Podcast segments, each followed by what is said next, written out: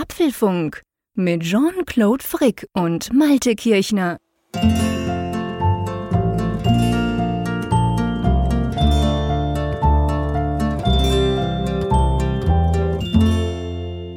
Folge 277 des Apfelfunk Podcasts, aufgenommen am Mittwoch, 26. Mai zur gewohnten Zeit.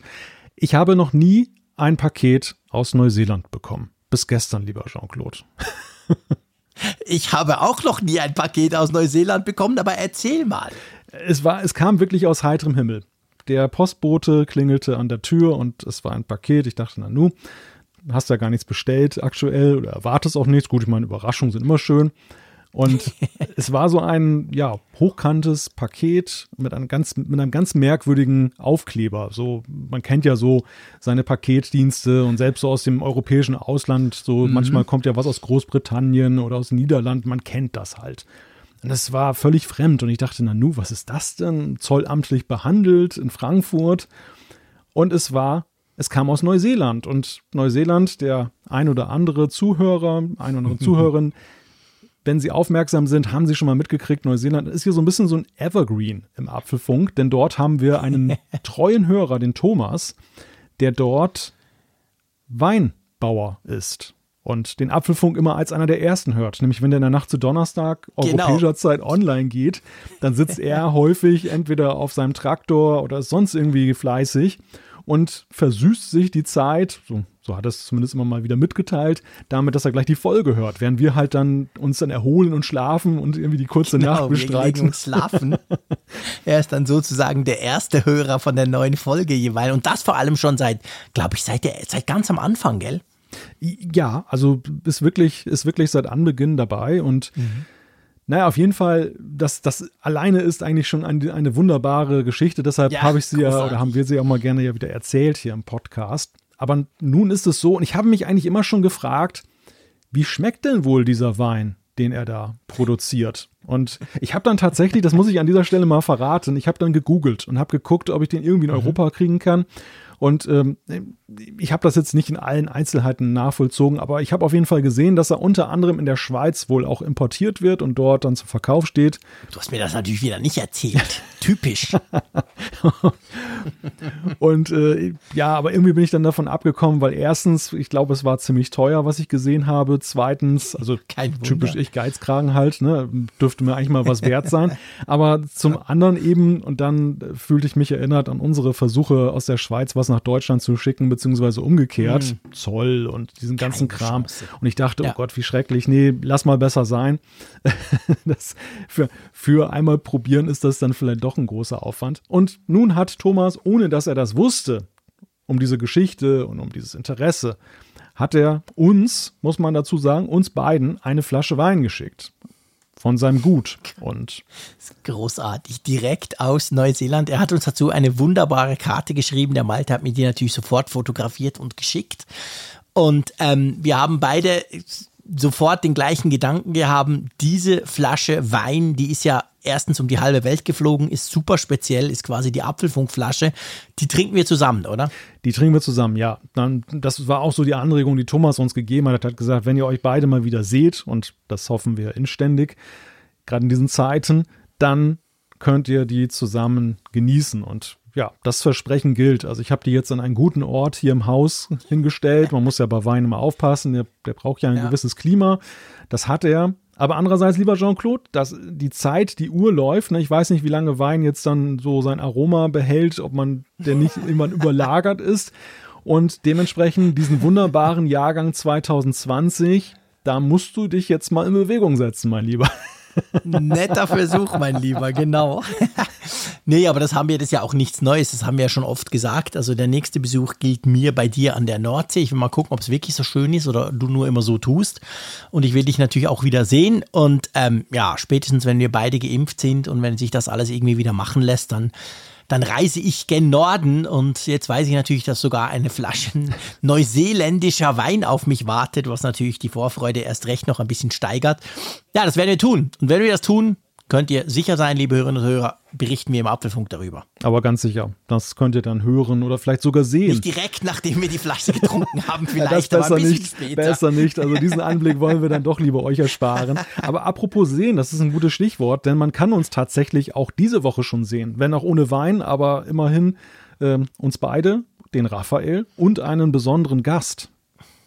Genau, wir haben ja Apfelfunk am Hörer, nämlich diesen Freitag, das heißt am 28. Mai. Und da ist neben Raphael, mir und dem lieben Malte der Michael Reimann. Mr. Apple Talk himself mal wieder dabei und ich muss sagen, ich freue mich riesig, dass wir zu viert da ein bisschen zusammen diskutieren können und es ist ja nicht nur wir, sondern es geht auch um euch. Wenn ihr Lust habt dabei zu sein, dann schaltet ein ab 21.45 Uhr auf unserem Apfelfunk YouTube Kanal. Geht das Ganze live über die Bühne. Ihr könnt kommentieren. Ihr könnt auch, wenn ihr wollt, euch quasi zuschalten lassen von uns und dann diskutieren wir zu fünft. Also ich glaube, das wird wieder eine gute Sache. Genau, ja, gerade dieses Open Stage, das ist mir auch nochmal wichtig, dass wir das an der Stelle jetzt nochmal ankündigen. Ich habe festgestellt, unsere Zuschauerinnen und Zuschauer sind so ein bisschen schüchtern geworden in letzter Zeit. Also wir haben, wir öffnen ja, ja immer das, ja, ich weiß auch nicht, wir, wir beißen. Ich meine, du bist ja schon ein unmöglicher Typ, aber ich bin ja auch noch da. Also wo ist das Problem, Freunde? Ich glaube, es liegt an Raphael. Der ist einfach. Ja, der ist einfach genau. Der ist einfach. Genau, er kann sich jetzt nicht wehren. Es muss an ihm Genau, so als YouTube-Star, ne, da gucken die Leute ja, genau, halt so der, hoch. Der walzt alles platt, ja, da würde ich mich auch nicht trauen. Schlagfertig. Wenn es meine eigene Sendung wäre, wäre ich gar nicht dabei, genau. Der Mann, der die tausend Namen vorliest. Unglaublich. Hast du das gesehen? Genau. Hast du das übrigens gesehen? Ja, klar. Also ich habe dann abgeschaltet. Es ging mir dann doch ein bisschen ja, ich hab's zu, ich habe zu, Ende, ähm, hab zu Ende geguckt. Hast du durch, durchgehalten? Ja, ich habe es aber, wow. ich habe es eigentlich nur geguckt, weil ich sehen wollte, wie er aus der Vase trinkt und das fand ich dann spannend. ja, das habe ich verpasst. Jetzt muss ich natürlich trotzdem noch mal ran. Ich dachte, du hast nur geguckt, du wolltest warten, bis dein Name erscheint. Der war relativ früh. Also das war aber. Das, ja, meine auch. Ich konnte schnell wieder ich raus. Ich glaube, du bist ja Nummer zwei jetzt schon gerückt, ne? Keine Ahnung, kann sein. Hatte eigentlich, ja. hatte eigentlich jemand abbestellt, dass du nach vorne gerückt bist? Wie geht das eigentlich? Ich weiß nicht, ja, er hat irgendwas gesagt. Jemand hat, ich weiß nicht, ob der abbestellt hat oder ob der seinen Namen, ob, ob der nicht mehr drauf ist ja. oder so. Keine Ahnung. Ja, irgend sowas. ja, genau. Also auf jeden Fall der, der Raphael, falls ihr jetzt denkt, hä, wo, wo, was ist jetzt das für ein Insider da, die zwei wieder?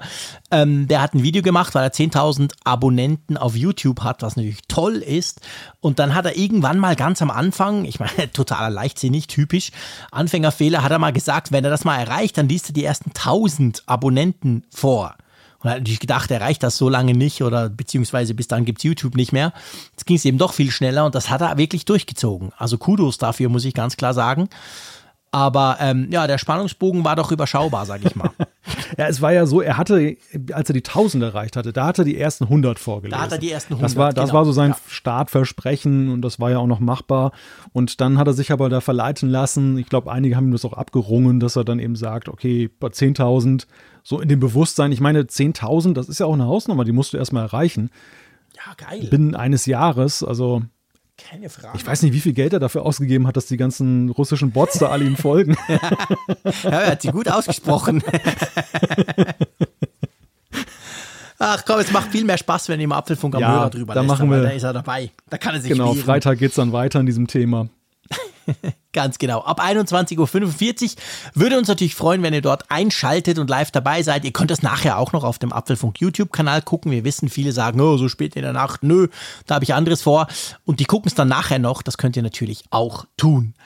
Apropos schöne Dinge, wir haben einen Sponsor in dieser Folge und das freut uns natürlich ganz besonders, nämlich wird diese Folge vom Apfelfunk unterstützt von NordVPN. Und lieber Malte, VPN, der Name sagt ja schon, erklär noch mal ganz kurz, was das eigentlich ist. Ja, das steht für Virtual Private Network und das ist die Möglichkeit, dass du letztendlich einen verschlüsselten Tunnel aufbaust zu einem so eine Art Relay-Server, um über den dann ins Netz zu gehen. Und das hat aus sicherheitstechnischen Gründen hat das große Vorteile, weil eben nicht nachvollzogen werden kann, wo du zum Beispiel wohnst. Wir alle kennen ja zum Beispiel eben diese, diese Werbung, die sich ständig einblendet und dir sagt, hey, du aus Wilhelmshaven und du denkst, oh, wie, woher wissen die das? Das wissen sie halt anhand deiner IP-Adresse, weil sie die zum Beispiel zuordnen können. Ähm, wenn du jetzt kein VPN nutzt, dass du eben aus einer bestimmten Region kommst. Und indem du so ein VPN verwendest, kannst du deine Herkunft verschleiern. Das hat viele Vorteile, aber unter anderem diesen. Genau, und dann kann man natürlich auch noch zum Beispiel, du könntest Netflix äh, über einen USA-Server gucken. Da hast du den Vorteil, dass du viel mehr Inhalte hast als bei uns, gerade spezifisch in der Schweiz. Bei uns fehlt ganz viel. Oder ich habe zum Beispiel so ein bisschen eine nerdige Geschichte, aber ich habe immer, ich, ich teste ja gerne so Dienste und natürlich kommen die meisten Dienste aus den USA und es gibt nicht wenige, die kannst du nur in den USA quasi nutzen. Eines dieser Beispiele, schon ein paar Jahre her, war zum Beispiel Google Voice. Das war so ein digitaler Telefonie Service zu einer Zeit, wo bei uns noch alles quasi fest verdrahtet war. Und ich wollte das unbedingt ausprobieren. Das ging aber nur, wenn du mit einer amerikanischen IP-Adresse das angemeldet hast bei Google. Und das habe ich dann auch mit einem VPN gemacht und da konnte ich eben so einen Dienst zum Beispiel schon mal ausprobieren und nutzen. Also dafür hat NordVPN ganz viele Server in 60 Ländern. Ich glaube 5500 sind es mindestens. Und die sind auch super schnell und sie sagen auch selber, dass sie keine Nutzerdaten aufzeichnen. Ihr könnt sogar mit sechs Geräten gleichzeitig, also wenn zum Beispiel Sohnemann will ähm, Netflix gucken auf seinem iPad, ich auf dem iPhone was machen und trotzdem noch auf dem Mac, das alles lässt sich auch tun. Also man kann schon eine Menge damit machen, muss man ganz klar sagen. Und jetzt startet ja auch wieder die Reisesaison. Es gibt die ersten Öffnungsschritte, dass man verreisen kann. Und ihr kennt ja auch alle diese öffentlichen WLAN-Hotspots, bei denen ihr gar nicht wisst, wer da so genau dahinter steckt oder ob die möglicherweise eben auch euer Nutzungsverhalten dann mitplotten. Auch denen könnt ihr eine lange Nase zeigen, wenn ihr mit NordVPN dann da einen Tunnel aufbaut. Genau, und ihr könnt das natürlich mal ausprobieren und dafür haben wir einen kleinen Link für euch vorbereitet. Ihr geht einfach auf nordvpn.com slash Apfelfunk und dann könnt ihr das Ganze quasi ausprobieren und ihr könnt auch ein Zweijahres-Abo mit einem zusätzlichen Monat und einem großen Rabatt dadurch dann ergattern, wenn ihr eben da drauf, drauf zugreift und so könnt ihr das Ganze mal testen. Würde uns freuen und freut uns natürlich besonders, dass NordVPN der Sponsor von dieser Sendung ist. Genau. Komm, wir kommen mal zu den Themen. Wir haben nämlich einiges ja, vor. genau. Das erste Thema, vorprogrammiert. Der Termin der WWDC-Keynote steht. Haha. Da, dann müssen wir über iOS 14.6 und weitere Updates sind erschienen. Da müssen wir unbedingt drüber sprechen. Dann sind wir mal wieder beim Thema neue Regeln. Droht WhatsApp jetzt der Rauswurf aus dem App Store? Dünner, schneller, schöner. Wie geht's eigentlich mit dem Mac Mini weiter? Dann gibt es den dritten Teil unserer Serie Apps Made in Germany. Wir machen eine Umfrage der Woche und wir haben sicher noch Zeit für Zuschriften von unseren Hörern. Das alles packen wir in diese Folge rein.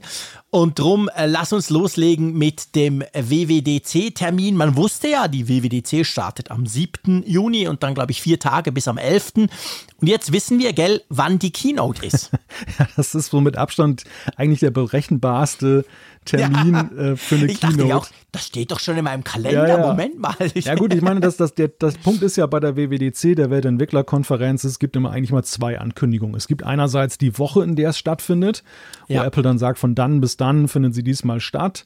Und das machen sie natürlich frühzeitig, damit die Entwickler-Community sich darauf einstellen kann. Und auf der anderen Seite gibt es dann halt den Medientermin, der dann halt ja. wie jetzt dann recht kurzfristig bekannt gegeben wird der zielt dann eben ab. Die Keynote ist ja eigentlich so eine Hybridveranstaltung. Auf der einen Seite ist es so die Hurra, wir Entwickler starten eine schöne Woche Veranstaltung und auf der anderen Seite ist es ja gleichzeitig eben eine Medienveranstaltung, um eben Neuigkeiten in, in der Software dann großflächig dann zu genau. publizieren.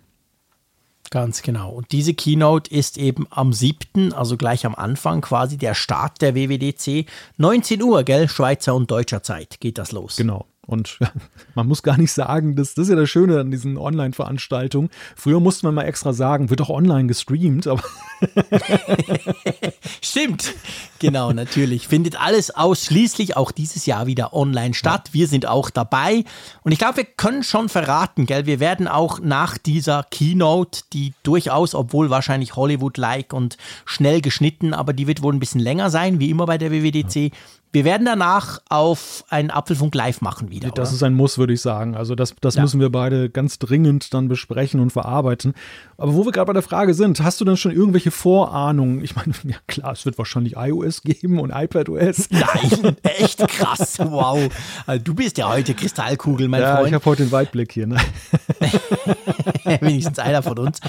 Ja, ja, also ganz ehrlich, ich, ich habe so das Gefühl, also ich fange ich fang vorne an. Und zwar, die WWDC Keynote ist tatsächlich für mich eigentlich das Highlight des Apple-Jahres. Mhm. Das tönt jetzt blöd, wenn man an iPhones und all die tollen Geräte denkt, aber es ist halt diese Keynote, und das war sie schon immer, da hat sich nichts dran geändert, trotz Corona und digital.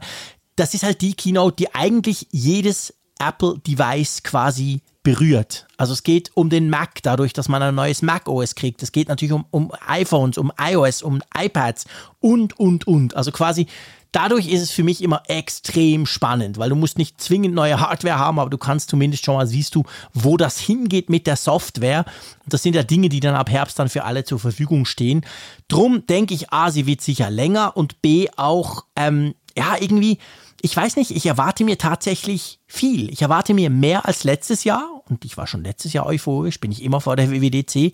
Aber ich habe irgendwie so das Gefühl, es gibt ja die ersten Gerüchte. Wir werden mal noch ein bisschen warten und nächste Woche dann mal so ein bisschen den Gerüchte-Roundup machen in der nächsten Sendung, quasi kurz vorher. Aber es sieht ja schon so aus, als eben iPadOS, iOS, macOS, aber sogar Hardware steht im Raum. Also ich habe das Gefühl, es wird eine echt große Kiste. Wie siehst du das? Hm, ja, also ich schließe mich an, dass nächste Woche werden wir wahrscheinlich noch ein bisschen klarer sehen, was da kommt. Aber so zwei Punkte, die mir auf jeden Fall jetzt schon in den Sinn kommen, weil ich auch schon mal gefragt wurde, was erwartest du dir denn eigentlich? Also ganz klar, mhm. ich denke, wir werden bei iPad OS einen großen Sprung sehen, denn das war ja.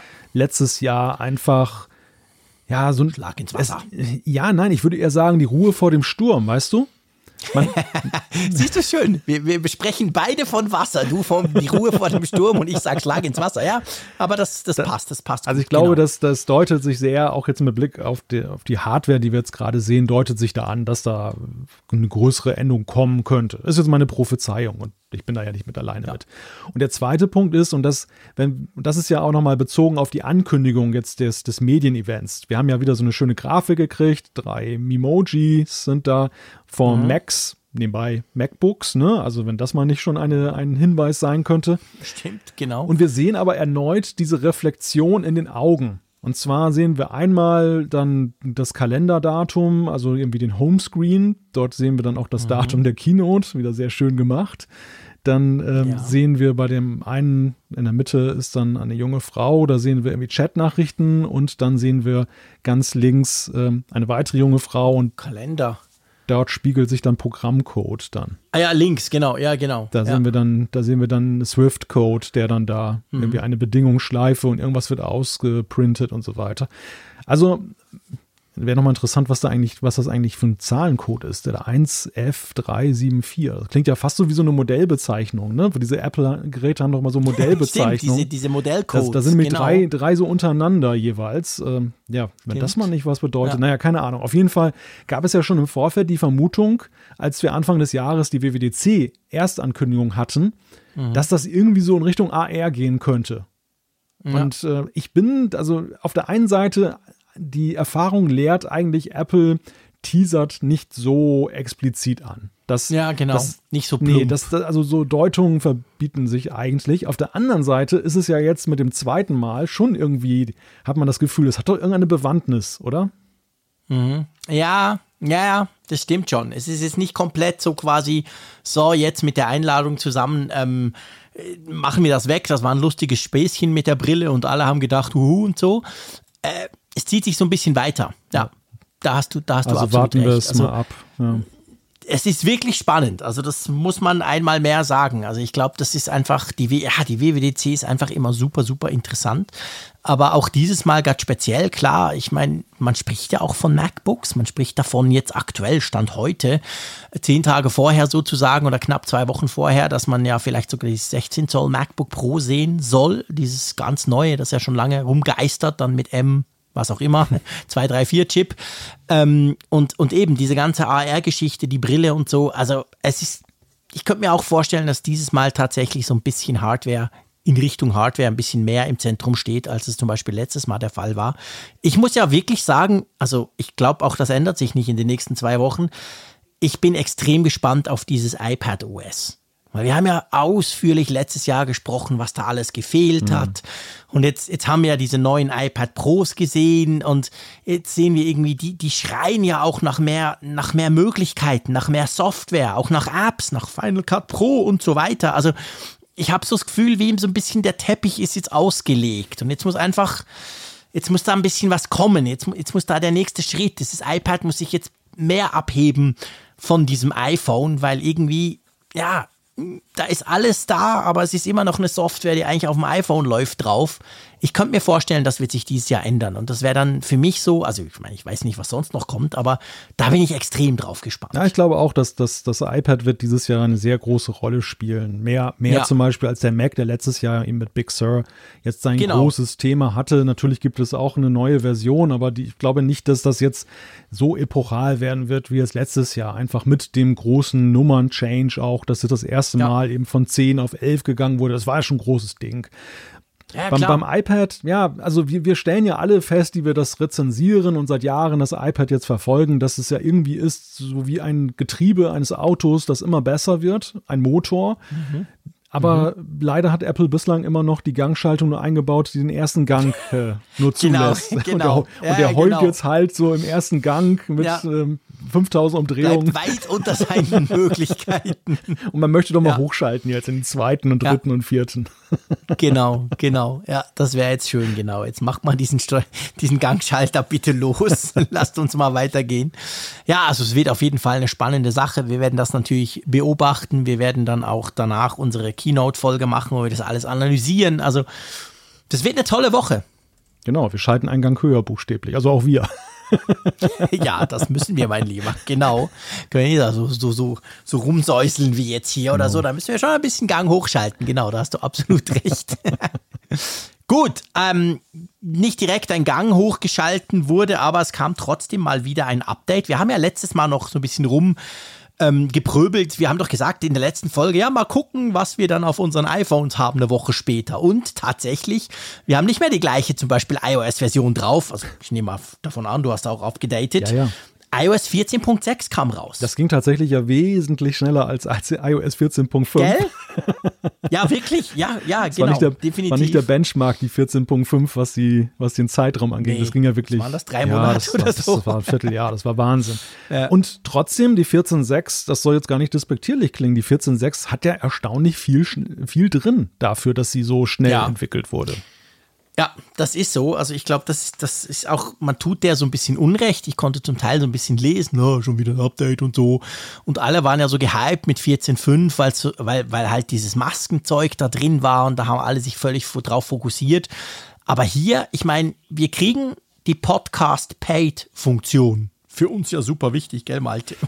Nein, natürlich nicht, aber das kommt jetzt. Ich meine, da wurde viel drüber gesprochen, das wurde eingeführt, das wurde erklärt, das war ganz toll, aber es war letztendlich jetzt ja noch nicht dabei.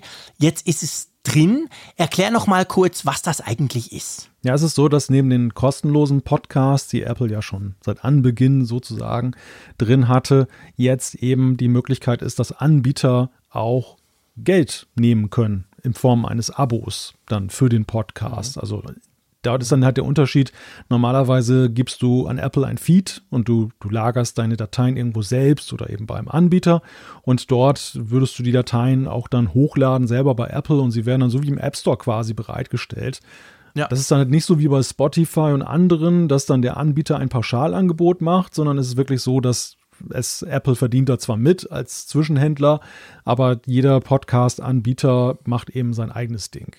Was mich gleich zu der Frage führt, ich weiß nicht, wie das in der Schweiz ist, aber ich, ich suche seit Anbeginn der, der Installation nach dem ersten Paid Podcast. Nix gefunden. Ich, ich habe auch keinen gefunden. Null. Null. Ja, richtig. Also in der Schweiz sowieso nicht.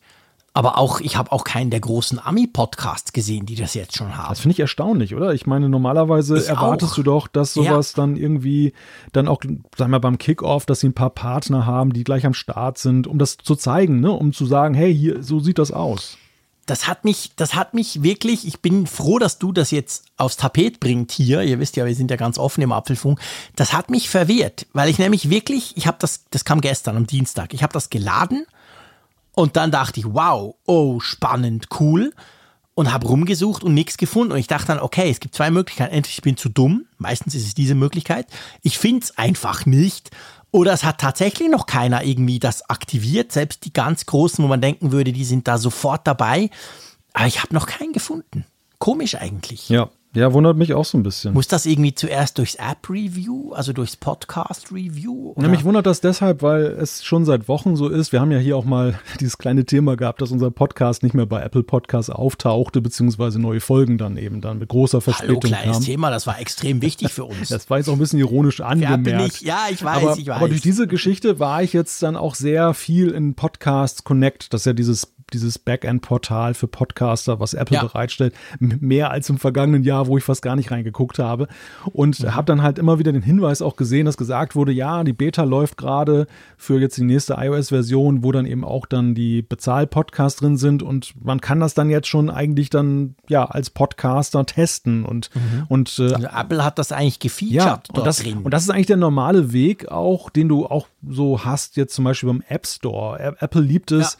Wenn so Day One dann auch schon die ersten Entwickler neue Logisch. Features haben. Wenn zum Beispiel iOS 15 jetzt kommen wird im Herbst, dann, dann wirst du, dann, dann reißen sich einige Entwickler darum, zu den ersten zu gehören, Klar. weil sie auch gefeatured werden und das sorgt für Downloads. Und so ist es auch bei den Podcasts. Das wäre so eine Win-Win-Situation. Apple will das halt einführen und einige Podcaster, die halt sagen, wir nehmen mal 10 Euro jetzt dafür, die könnten dann eben auch von diesem Hype, der dann so ein bisschen ist, die, der Aufmerksamkeit dann profitieren. Ich finde es interessant, dass es so ein stiller Start augenscheinlich ist. ja, komisch. Also ich meine, klar, wir haben das seit gestern. Man darf jetzt nicht sagen, meinst du, das ist ein Flop? Nein, Gottes Aber Willen. es ist schon komisch. Ist nein, sage ich auch nicht. Aber es ist untypisch. Das muss man ganz klar sagen. Es ist untypisch für eine Funktion, die Apple einführt, gerade auch für eine quasi Funktion, die ja letztendlich die Monetarisierung eines Gebiets umfasst, das Apple bis jetzt sträflich vernachlässigt hat, wo aber Apple auch selber dran verdienen kann. Also eigentlich wäre alles da, dass Apple, dass man das Gefühl hat, Apple hat jetzt da so richtig viel mit denen geredet, mit denen, die sie wollen und die sind jetzt da ready und zack und so. Aber ja, stand nicht. Ihr dürft uns gerne schreiben. Vielleicht sagt ihr, hey, Frick und Malkirchner, ihr habt nur noch nicht die richtigen Podcasts gefunden. Dann könnt ihr uns gerne auch mal Beispiele geben. Ich würde das natürlich gerne einfach mal sehen, wie das denn als aus Nutzerperspektive, nicht als Macher, du hast jetzt erzählt von diesem Portal und so, sondern für mich als Nutzer, wie sieht das eigentlich aus, wenn ich mir so einen Podcast anschaue? Wo sind da die Optionen? Was kann ich da tun? Das interessiert mich schon. Ja. Wie viel 100 Euro können wir nehmen für den Apfelfunk künftig? Genau, ganz genau. Ja, total wichtig, dass wir mal so ein bisschen den Marktwert kennen. uh, pass auf mit solchen Scherzen, da kommen sofort wieder E-Mails. Ja, Entschuldigung. Ähm, dann, es, geht, es hört noch nicht auf. Nein, es Gottes geht nicht nur Willen. um die Podcast-Paid, wo vielleicht viele sagen, ja, Freunde, ihr als Podcast, aber hey, gibt's noch was, was mich interessiert?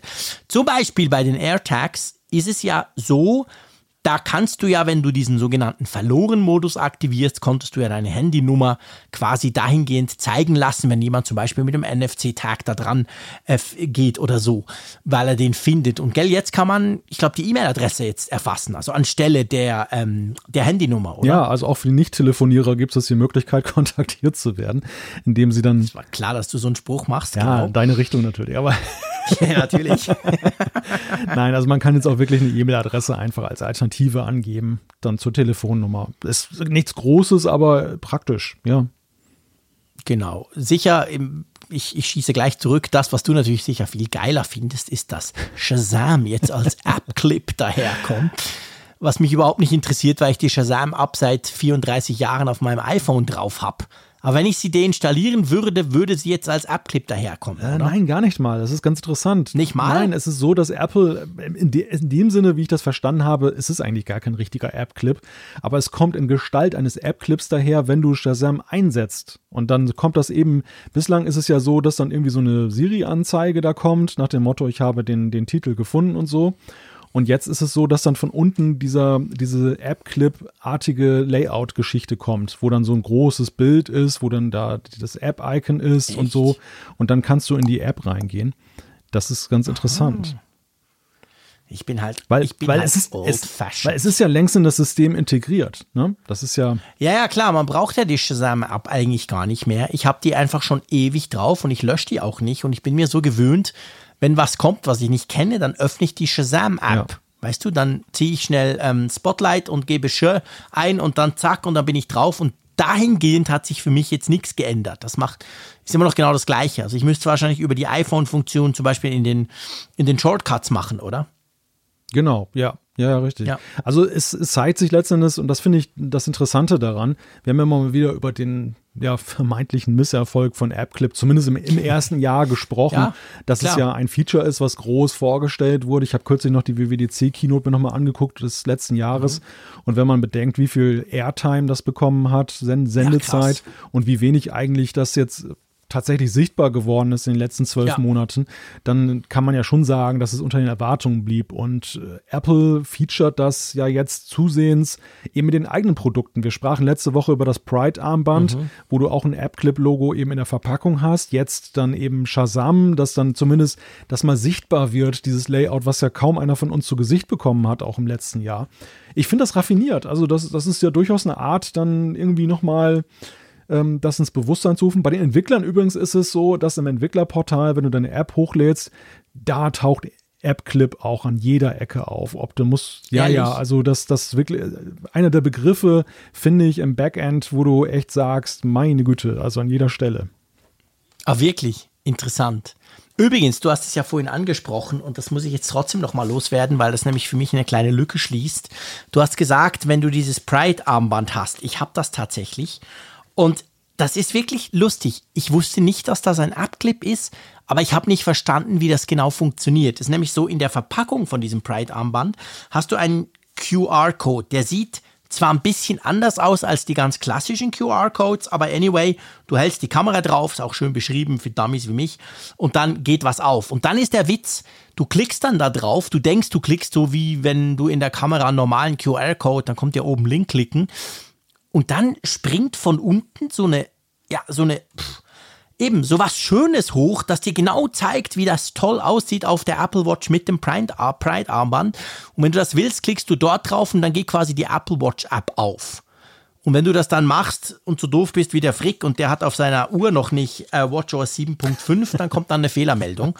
Aber nachdem ich diese Hürde dann genommen hatte, dass ich gemerkt habe, ah, die Uhr hat sich nicht selber aktualisiert, ist ja wie immer eigentlich, dann kommt dann tatsächlich dieses quasi, ähm, dieses Watchface. Ja. Und das kommt nur so. Ich glaube, bei Watch OS 7.5 ist das sonst nicht dabei. Ach so. Das ist schon spannend. Tatsächlich. Das ist ja spannend. Ich, ich meine, ja, ich, ich, ich bin nicht hundertprozentig hm. sicher. Vielleicht sagt ihr Quatsch, Frick. Aber bei mir war es auf jeden Fall so, dann kam es dann und dann zack, war es da und dann kommt auch, willst du es hinzufügen, bla bla. Und dann hast du es dann ganz normal drauf. Ja. Also lustig gelöst. Ja, aber es zeigt sich für mich auch, dass Apple möglicherweise eine Art Strategiewechsel bei AppClip vorbereitet. Letztes Jahr ist uns das ja noch so angeboten worden und da haben wir auch in die Richtung argumentiert und darüber gesprochen, dass es so eine Art Mini-App ist. Du bist unterwegs, ja, du genau. hast einen E-Scooter zum Beispiel rumstehen, mhm. du hältst das Handy dran und dann musst du nicht irgendwie 300 Zack. Megabyte App runterladen, sondern nur ja. 10 Megabyte, also so eine Art Light-Version, die aber ausreicht, um dann so rudimentäre Funktionen auszuführen und wenn du mehr willst, dann kannst du auch relativ leicht dann dann, die genau. App nachladen, die große. Und jetzt habe ich eigentlich zusehends das Gefühl, dass Apple das zu so einer Art Schaufenster umwandelt. Also so, ja, so zwei Fliegen mit einer Klappe. Auf der einen Seite, mhm. Man muss ja sagen, bislang diese Anzeigen, auch bei Shazam zum Beispiel, diese Ergebnisanzeige mit Siri, das ist ja recht schmucklos. Da wird einfach so ein Blurred Screen ja. eingeblendet, dann kommt da eine Stimmt. Schrift drüber. Alles sehr simpel, alles sehr einfach, kann man so machen, aber naja, schick ist halt anders. Und jetzt haben sie wirklich so dieses äh, Schaufenster, wie du es gerade beschrieben hast, und auch bei dem Armband. Ja wo du auch dann ja Geschmack kriegst, dann weiterzugehen. Ja, jetzt, wo du sagst, weil es sieht wirklich extrem schick aus, weil du siehst halt auch die Uhr, du siehst wirklich, wie das dann aussieht quasi. Und ich habe mich dann gefragt, hä, laden die jetzt die Apple Watch App, aber ganz anders, nur so die Hälfte davon und so. Aber jetzt, wo du das erklärst, wie das funktioniert, wird mir nämlich auch klar, wie sie das quasi realisiert haben.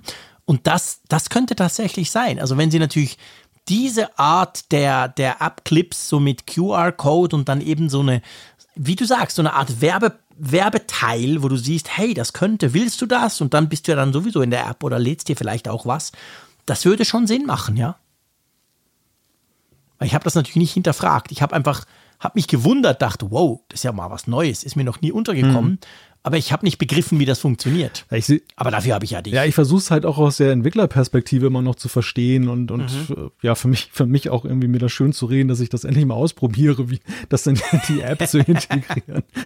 genau, ich werde Funkgeräte äh, App-Clip sehen, mein bitte. Ja, da werde ich dann, weißt du, da mache ich dann so einen App-Clip, wo du dann mhm. auftauchst und dann so mit einer großen Sprechblase öffnen. so. Dummes Zeug. Laden. Das macht, du willst ja, dass jemand öffnet, oder? Da muss ja nicht mich kommen lassen. Du bist, du bist so schön eloquent, Jean-Claude. Das würde immer funktionieren. Ah, ja. Okay. Na gut. Apropos funktioniert, das ist der nächste Punkt, der bei iOS 14.6 dabei ist, aber der eben noch nicht funktioniert.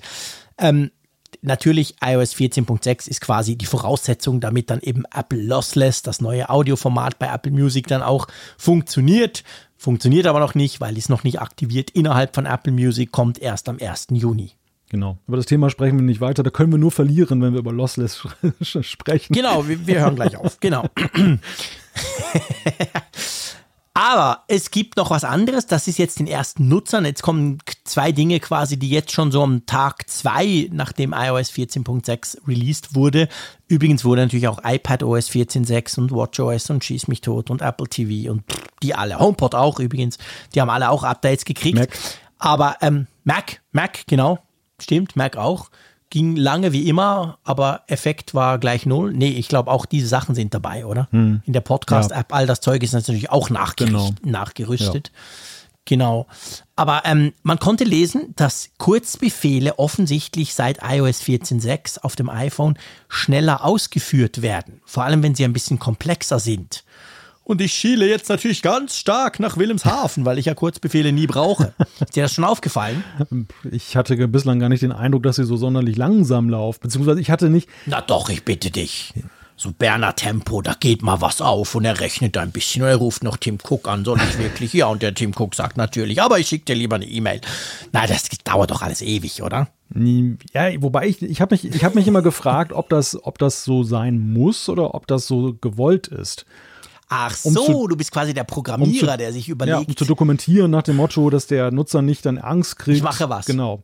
Von so einer Kaskade, sondern dass der Nutzer irgendwie sieht, es passiert etwas. Dann ich sag dir jetzt mal was. Ich sag dir jetzt mal was aus reiner Nutzerperspektive, mein Lieber. Und ihr dürft mich natürlich wie immer, das macht ihr sowieso, ihr müsst gar nicht aufgefordert werden, liebe Hörerinnen und Hörer, ihr dürft mich auch korrigieren. Aber aus meiner Nutzerperspektive, ich kriege nie Angst, wenn etwas schnell geht. Ich kriege eher Angst, wenn etwas langsam geht. Ja, aber da, da ist der, also der Kurzbefehl ist insofern ja etwas anderes, zumindest jetzt psychologisch, weil es ja irgendwie so eine, so eine ja, Stapeldatei ist. Und ja. so, so, ich meine, eine App kann. Wie ein PowerShell-Skript bei Windows, da willst du auch sehen, wie ja, was macht. Zumal ja auch da, sag ich mal, die Sicherheitsbarriere App Store mit App Review wegfällt. Du kannst ja diese Shortcuts dir ja auch beliebig aus dem Netz laden und dann da installieren. Und Stimmt, dann, dann möchtest Punkt. du natürlich schon irgendwie visuell nachvollziehen, was passiert denn da jetzt eigentlich. Auch wenn du letztgültig natürlich ja gar nicht jeden Schritt nachvollziehen kannst, vielleicht jetzt als, als Laie. Aber im Gegensatz zur App, ähm, glaube ich, war, war, das immer so nach meinem Gefühl eine vertrauensbildende Maßnahme, dass es irgendwie in einem, ja. einem Tempo läuft, dass du noch okay. mitkommst. Guter ja. Punkt. Guter Punkt. Ist übrigens falsch. Ich, ich nutze tatsächlich einen Kurzbefehl relativ häufig, so wahrscheinlich alle drei, vier Wochen oder so. Ich habe einen Kurzbefehl mal gefunden, auch jetzt, wo du es nämlich sagst, aus dem Netz geladen irgendwo auf einer vertrauenswürdigen Seite aus Russland. Und, ähm, und zwar, ich habe bei mir die Erinnerungen-App und die brauche ich extrem häufig. Weißt ja. du, Erinnerungen schnell hier, das, dem anrufen, sag, ich mache eigentlich fast alles mit der Erinnerungen-App.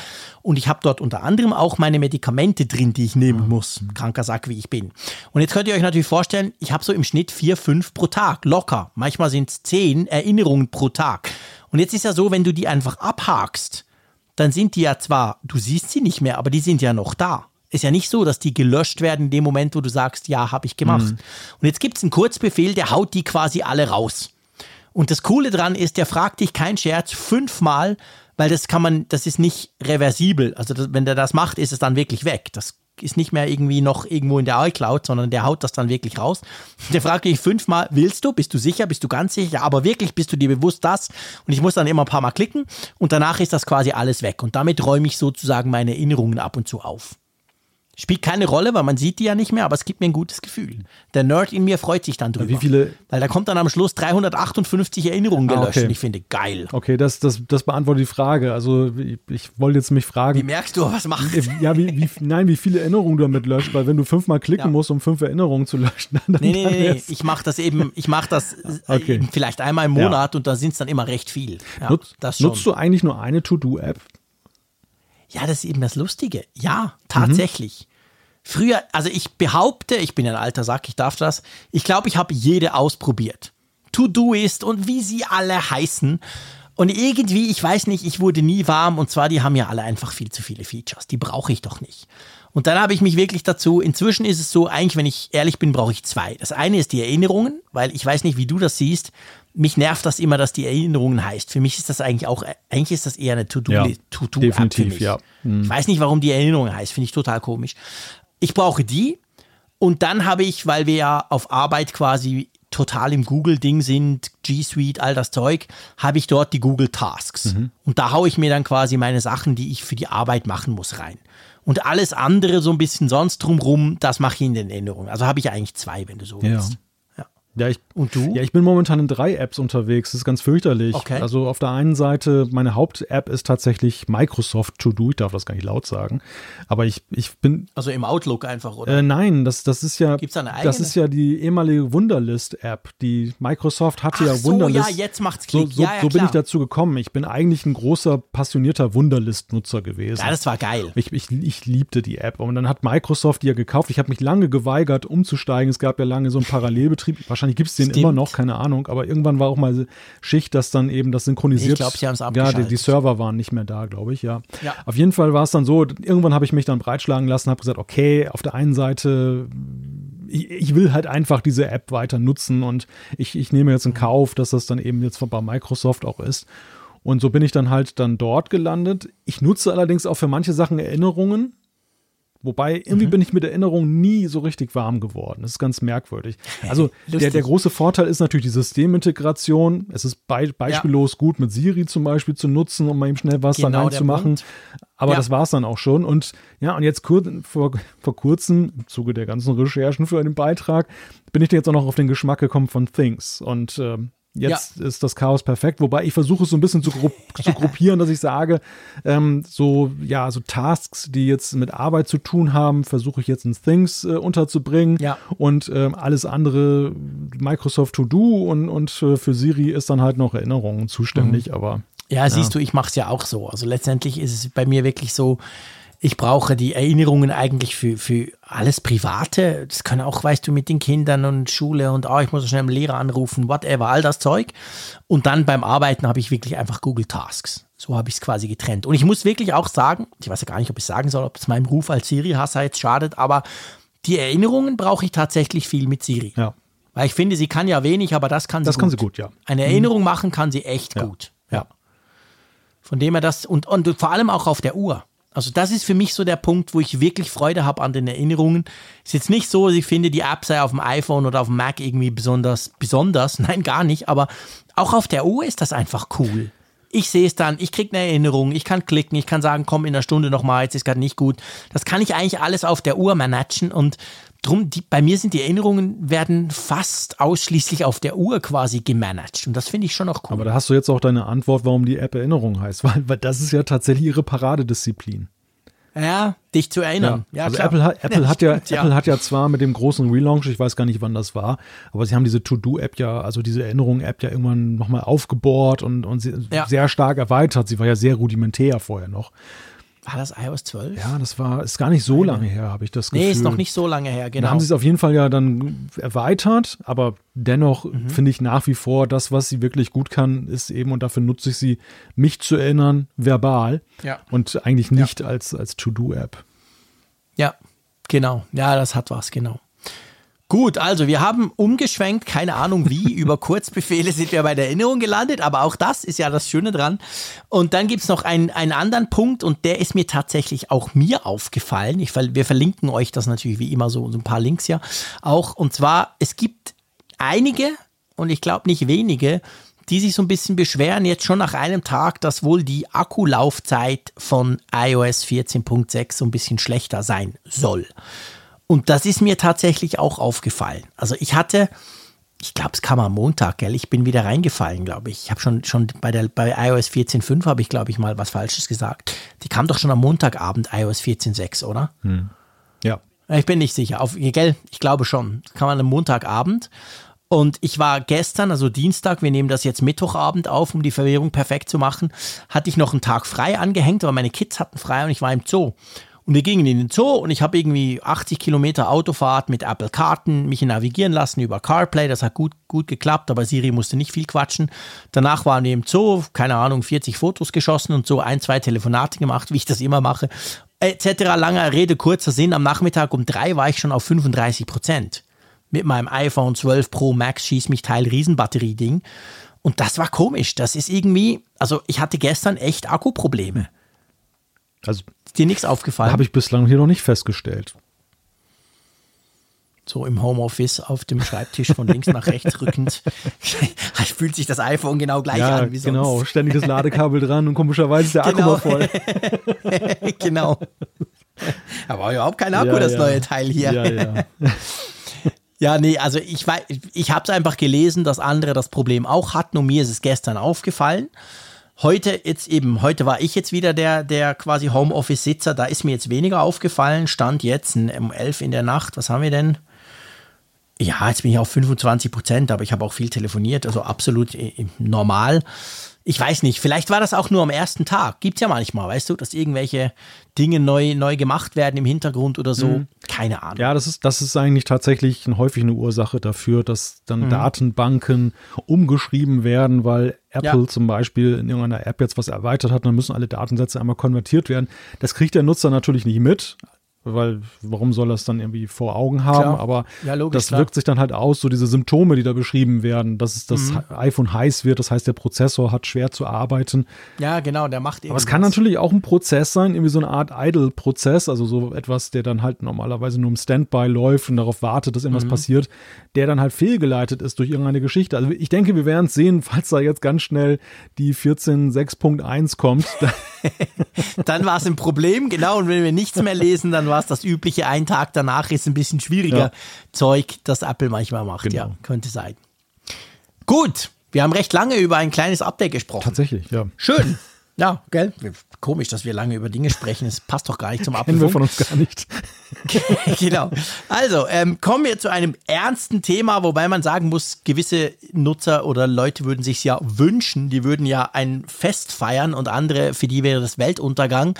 Nämlich das Gerücht, dass wegen neuen Regeln WhatsApp vielleicht aus dem App Store rausgeschmissen werden könnte. Genau. Erklär mal, worum es da geht. ja, die neuen Regeln sind die neuen Geschäftsbedingungen von WhatsApp, über die wir ja Anfang des Jahres schon mal gesprochen haben, dass Mhm. WhatsApp ja nun von euch, falls ihr die App noch installiert habt und nutzt, einen Klick erwartet für Freigaben, was jetzt dann zum Beispiel den Datengebrauch angeht. Aber sie sagen halt auch, dass es ja eigentlich gar nicht schlimm sei, was da passiert, entgegen der Meinung von Kritikern. Und neu ist jetzt eine Debatte, dass einige findige Leute jetzt darauf hingewiesen haben, dass eben WhatsApps Ankündigung, dass wenn man diesen, diesen allgemeinen Geschäftsbedingungen nicht zustimmt, Funktionen reduziert werden. Am Anfang ist es so, dass man zum Beispiel, ich glaube, das betrifft jetzt nur die Android-Version, dass man dann per Google Drive kein Backup mehr machen kann. Das ist so ein, so ein Soforteffekt. Dann aber alle Plattformen dann, dass halt die Chat-Verläufe nicht mehr aufgerufen werden können irgendwann und dass Mhm. dann auch keine Anrufe mehr entgegengenommen werden können, die über WhatsApp kommen. Und, Genau. und das ist so die Ankündigung, die im Raum steht, bislang halt noch nicht umgesetzt. Und es wird halt argumentiert, dass Apples Review Guidelines, also diese Vorschriften, damit eine App überhaupt in den App Store kommt, das explizit untersagen. Ja. Nämlich, dass man irgendwie Funktionen reduziert, um die, um die Leute zu etwas zu zwingen.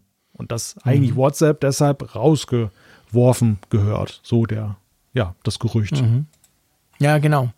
Hat natürlich extrem viel Staub aufgewirbelt, kann man sich vorstellen. WhatsApp, eine der meist runtergeladenen Apps überhaupt.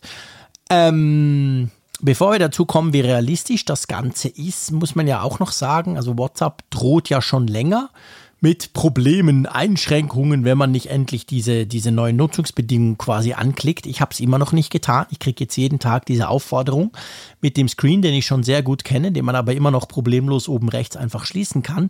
Und am letzten Samstag wäre ja der 15. Mai gewesen. Das wäre ja dann, wann die neuen Nutzungsbedingungen in Kraft treten. Und ursprünglich hieß es dann sogar mal im April, ja, also dann ist dann Ende Banane. Dann wird dann quasi WhatsApp Read-Only. Und passiert ist ja überhaupt nichts. Ich mach's, ich brauche ja WhatsApp, ihr wisst es nicht gern, aber ich brauche es ständig. Und ich dachte natürlich, geil, ich probiere das aus. Juhu, da bin ich Read-Only, ist ja super, da muss ich nicht mehr antworten, dann kann ich sagen, mein WhatsApp läuft nicht mehr richtig. Aber natürlich, passiert ist gar nichts. Und die Frage war halt so ein bisschen, und ich habe mich das dann jetzt nachdem, nach, das kam jetzt Anfang Woche, diese, diese, diese Gerüchte hier, kam das so ein bisschen hoch.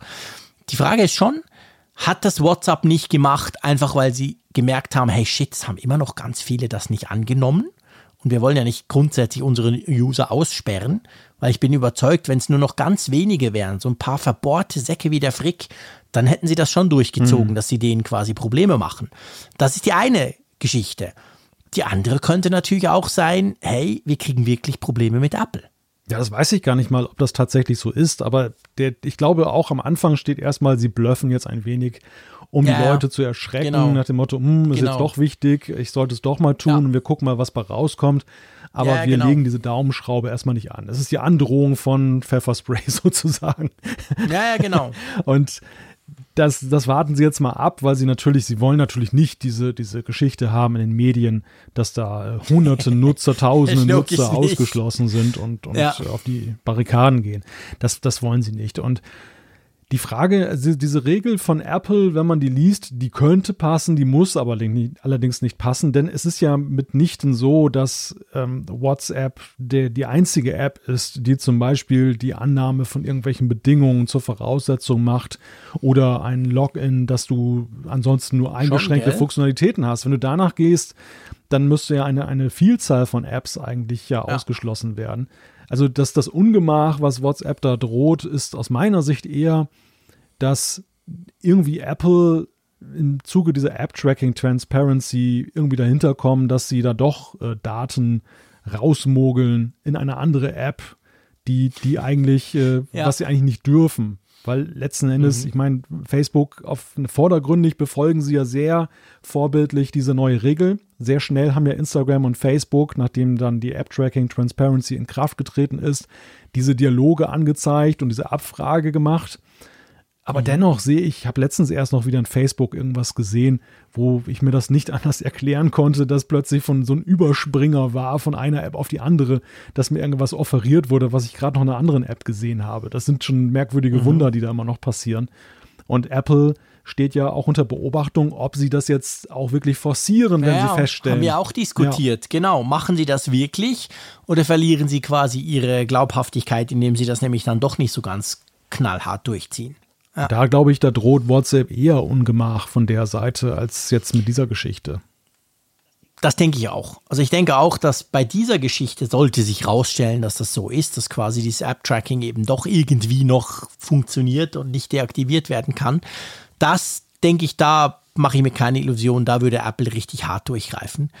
Ich glaube aber nicht, dass sie wegen dem anderen WhatsApp rausschmeißen würden. Schon nur, wenn man schaut, wo Apple im Moment steht, mit denen sie sich ja im Moment streiten, dieser epische Kampf mit Epic quasi, wo wir auch schon oft drüber gesprochen haben. Also ich glaube nicht, dass es sich Apple leisten könnte und auch nicht leisten möchte, jetzt da noch so eine krasse zweite Front aufzumachen, oder? Ja, und ich, ich also rein strategisch würde ich sagen, wenn ich Apple beraten könnte, es macht doch viel mehr Spaß, lachender Dritter zu sein, oder? Jetzt dann einfach da außen vor zu sitzen und zu sehen, wie WhatsApp nicht aus dem Dilemma rauskommt, die, Nutz, die Nutzer auf der einen Seite genau. dahin zu prügeln, dass sie jetzt auf OK klicken und auf der anderen Seite eben dann möglicherweise ganz viele jetzt zu verlieren durch diese ganze Geschichte. Sich da einzumischen, würde ja das Ganze nur wieder aufwühlen und neue Fronten schaffen ja. und dann schlagen sich vielleicht plötzlich Stimmt. welche auf die Seite von WhatsApp gegen, gegen ja, Apple. Genau. Welchen Gewinn hat Apple davon? Den sehe ich da nicht. Eigentlich keinen. Ja, das ist so. Das sehe ich ganz genau gleich wie du. Hast du schon angenommen, die neuen Nutzungsbedingungen? Ja, ja, ja. Ich habe das schon Anfang des Jahres gleich gemacht. Oh, dann kriegst du dieses schöne Fenster nicht jeden Tag angezeigt. Du weißt ja, ich bin ein renitenter Sack. Schlimmerweise sind meine Kinder genau gleich. Mhm. Ich kann sie nicht mal vorwerfen. Sie wissen eigentlich, woher es kommt. Ähm, auf jeden Fall, ich ziehe das so lange durch, bis ich von WhatsApp rausgeschmissen werde. Ja, im Grund, und dann nehme ich es dann. Ja, an. im Grunde ist es, ist es dumm gewesen, dass ich das angeklickt habe, weil äh, allein aus journalistischem Interesse will ich natürlich ja, aus erster Hand das mitkriegen. Komisch. Ja. Weißt du, was komisch ist? Ich war auch überzeugt, es gab doch im Februar gab es diese Debatte. Wow, WhatsApp und ganz schlimm und so. Ich war ja dann auch noch im Fernsehen im März und eine Riesengeschichte. Und zu der Zeit war ich eigentlich überzeugt, ich hätte das auch angenommen. Hm. Weil ich nämlich genau gleich bin wie die meisten User. Da kommt irgend so ein Ding, ja, ich klick's mal weg und gut ist. Und aber offensichtlich habe ich es nicht, doch nicht gemacht, weil jetzt, wie gesagt, kriege ich mit steigender Nervigkeit natürlich immer diese Aufforderung, das doch jetzt bitte zu tun. Ja, Spannend. Was hast du denn da angeklickt dann stattdessen? Keine Ahnung, Lex mir am Arsch, da war so, eine, so ein Schalter, glaube ich. Zurück an den Absender oder so. ja, keine Ahnung, ich weiß nicht. Aber auf jeden Fall, offensichtlich habe ich es noch nicht angenommen. Aber in dem Zusammenhang noch ein kleiner Einwurf, denn ich hatte eine E-Mail mhm. gekriegt oder einen Hinweis über YouTube, den ich ganz interessant fand. Eine, eine Zuschauerin oder beziehungsweise auch Hörerin mhm. des Apfelfunks hatte nämlich festgestellt, mhm. sie kriegt auch diese Nachricht angezeigt, also dieses äh, Bitten um Zustimmung. Aber bei ja. ihr ist gar nicht das X da, um das wegzumachen auf ihrem iPhone. Was? Sie hat, schon das, okay. hat schon das Gerät neu gestartet. Es kann ja manchmal sein, dass die App sich irgendwie aufgehängt Hä? hat oder so. Das irgendwie also sie kann nur annehmen. Sie kann nur annehmen, ja. Und das, das fand sie jetzt skurril, weil bei ihrem Mann wiederum ist es dann eigentlich so, wie es sein sollte. Meine Vermutung ist jetzt aufgrund des Bildschirmfotos, ich habe mir die beiden mal angeguckt, die sie mhm. mir geschickt hat, also das von ihrem mhm. Mann und von ihr. Augenscheinlich hat sie ein Gerät älterer Bauart wo zumindest kein Face ID ist, weil die Uhrzeit noch in der mhm. Mitte steht. Und, und meine mhm. Vermutung ist jetzt, dass. Rein zufällig ist das rausgerutscht quasi. Ja, nein, meine Vermutung ist, es ist ein Darstellungsfehler, dass, dass, dass man ja, ja, bei klar. WhatsApp in der Entwicklung nicht geguckt hat, dass genau. das korrekt formatiert wird, dann auf den älteren Geräten. Und deshalb meine Frage jetzt ans Publikum: Hat das jemand mit einem älteren Gerät auch schon festgestellt? Geil. Oder ist das ein individuelles Problem und wir können es uns nicht erklären? Das ich meine, es wäre natürlich auch wieder, wir sind jetzt hier am, am Theorien ähm, gebären, aber das wäre natürlich auch wieder so eine Geschichte. Ach komm, die mit den alten Phones, die sollen einfach annehmen, die sollen nicht blöd tun. Wir, das, äh, oh, das X ist verrutscht, sorry, da haben wir einen Fehler ja. gemacht, aber in Wirklichkeit wollen die doch nur, dass da schon mal, ich meine, das sind ja ganz viele, das war, hat man ja damals bei den Corona-Warn-Apps gesehen, den Aufschrei, den es gab, weil die mit den älteren iPhones das nicht nutzen konnten. Also man darf nicht vergessen, es sind ja nicht alle so modern modern unterwegs wie wir. Viele nutzen ihre Geräte sinnvollerweise ja ziemlich lange. Und das, das wäre natürlich echt ein Hammer, wenn das quasi bei diesen älteren Nicht-Face-ID-Geräten so wäre, dass das X einfach außerhalb, blöd gesagt, des Bildschirms liegt und du das entsprechend nicht klicken kannst. Nach dem Motto, ihr seid doch dankbar, seid doch dankbar dafür, dass ihr denn überhaupt einen Messenger noch habt auf euren Gerät. Genau, seid doch froh, dass ihr überhaupt noch WhatsApp nutzen könnt und mault hier nicht rum und nehmt jetzt diese ja. fucking Dinger endlich an. Also wir, wir, ja, wir sowas, nehmen, genau. ja, wir nehmen, gut, wir, nehmen, ah, wir nehmen jetzt die Deutung vorweg. Im Grunde ist es ja erstmal nur der Versuch aufzuklären, was dahinter stecken könnte, ähm, dass, dass das in diesem einen Fall so ist. ja. Genau. Nein, wir deuten überhaupt nein, nichts. Nein, nein, gar nicht. Wir wollen auch niemanden in eine Richtung drehen, drücken. Oder so, das machen wir nie. So, lass uns zu einem nächsten Thema kommen. Das dreht sich nämlich ja äh, um den Mac Mini, um den es ja sehr still geworden ist. Im November noch der Star M1-Prozessor, richtig coole Kiste. Wir haben beide den ja auch. Inzwischen ist natürlich der neue iMac da und so. Aber ähm, jetzt sieht es danach aus, als sieht man so ein bisschen, wo es hingehen könnte. Also Apple, offensichtlich, wenn man diesen neuesten Gerüchten Glauben schenken will, hat den nicht ganz vergessen, oder? Ja, vergessen haben sie ihn ja eh nicht, aber es war ganz interessant, dass sie mit dem Auftakt zum M1 den Mac Mini ja wieder zu dem gemacht mhm. haben, was er ursprünglich mal war. Zwischenzeitlich hatten sie ihn ja aus seinem Schattendasein schon mal befreit, als er noch einen Intel-Prozessor hatte und machten ihn plötzlich ja. zu so einer Art Miniserver.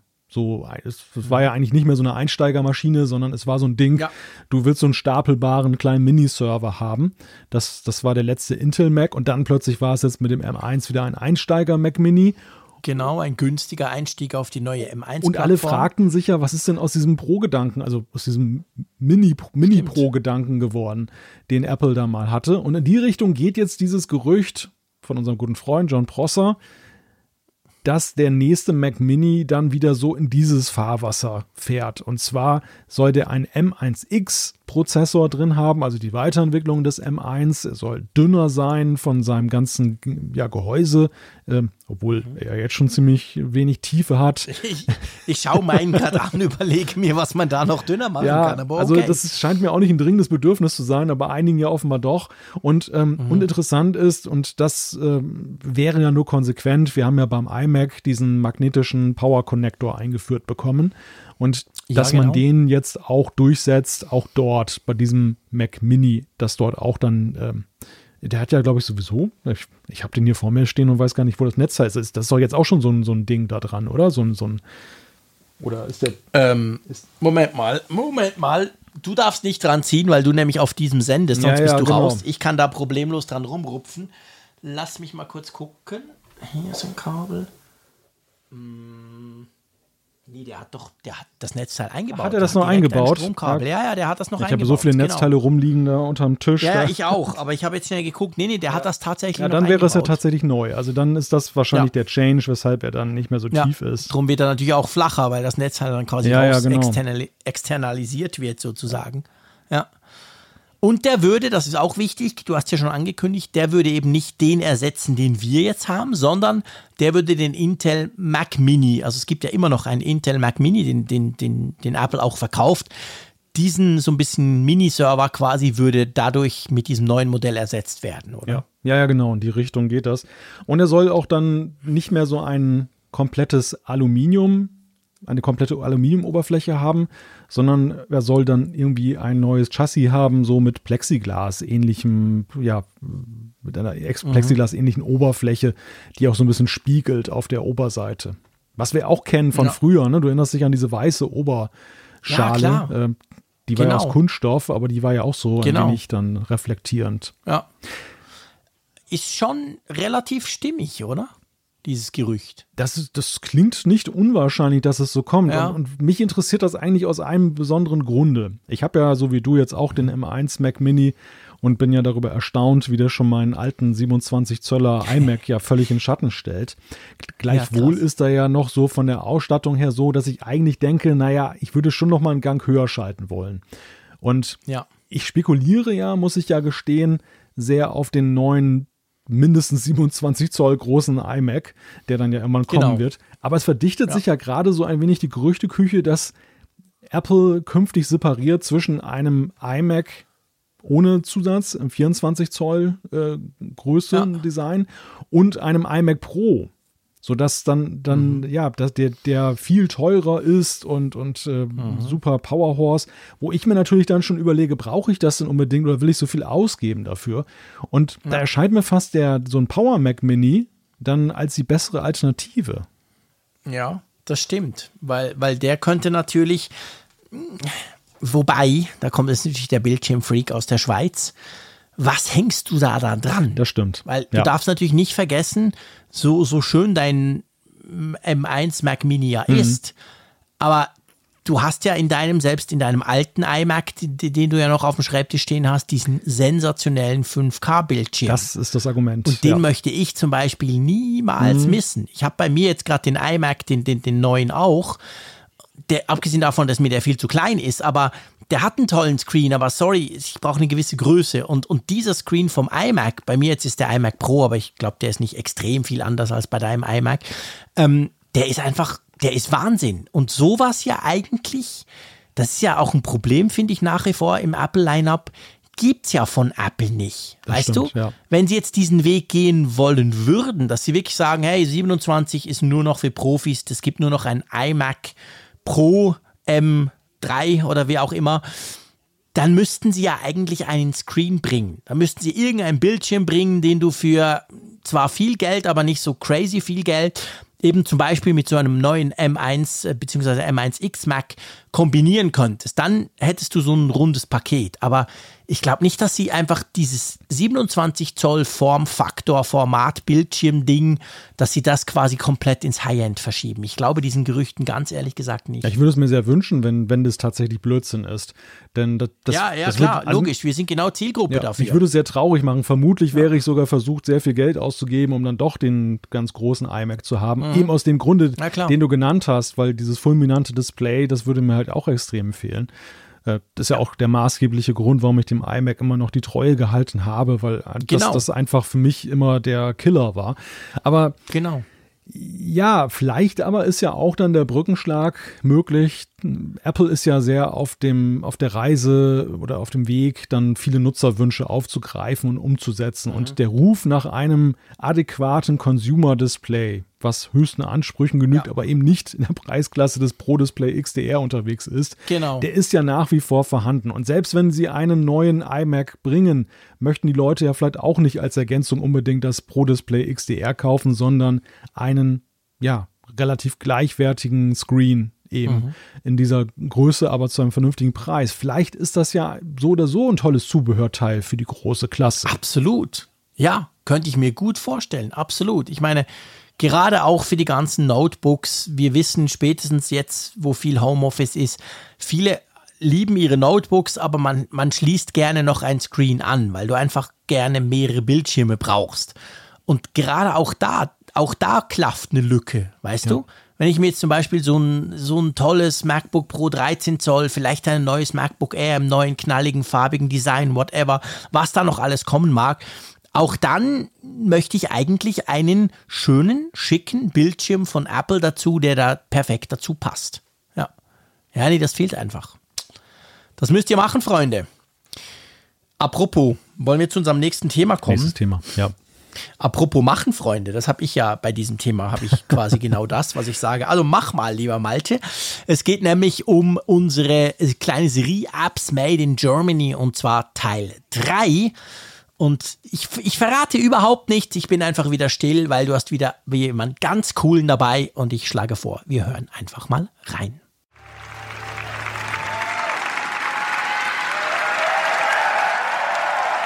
Die Weltentwicklerkonferenz von Apple in Kalifornien, sie ist der Traum vieler App-Entwicklerinnen und App-Entwickler.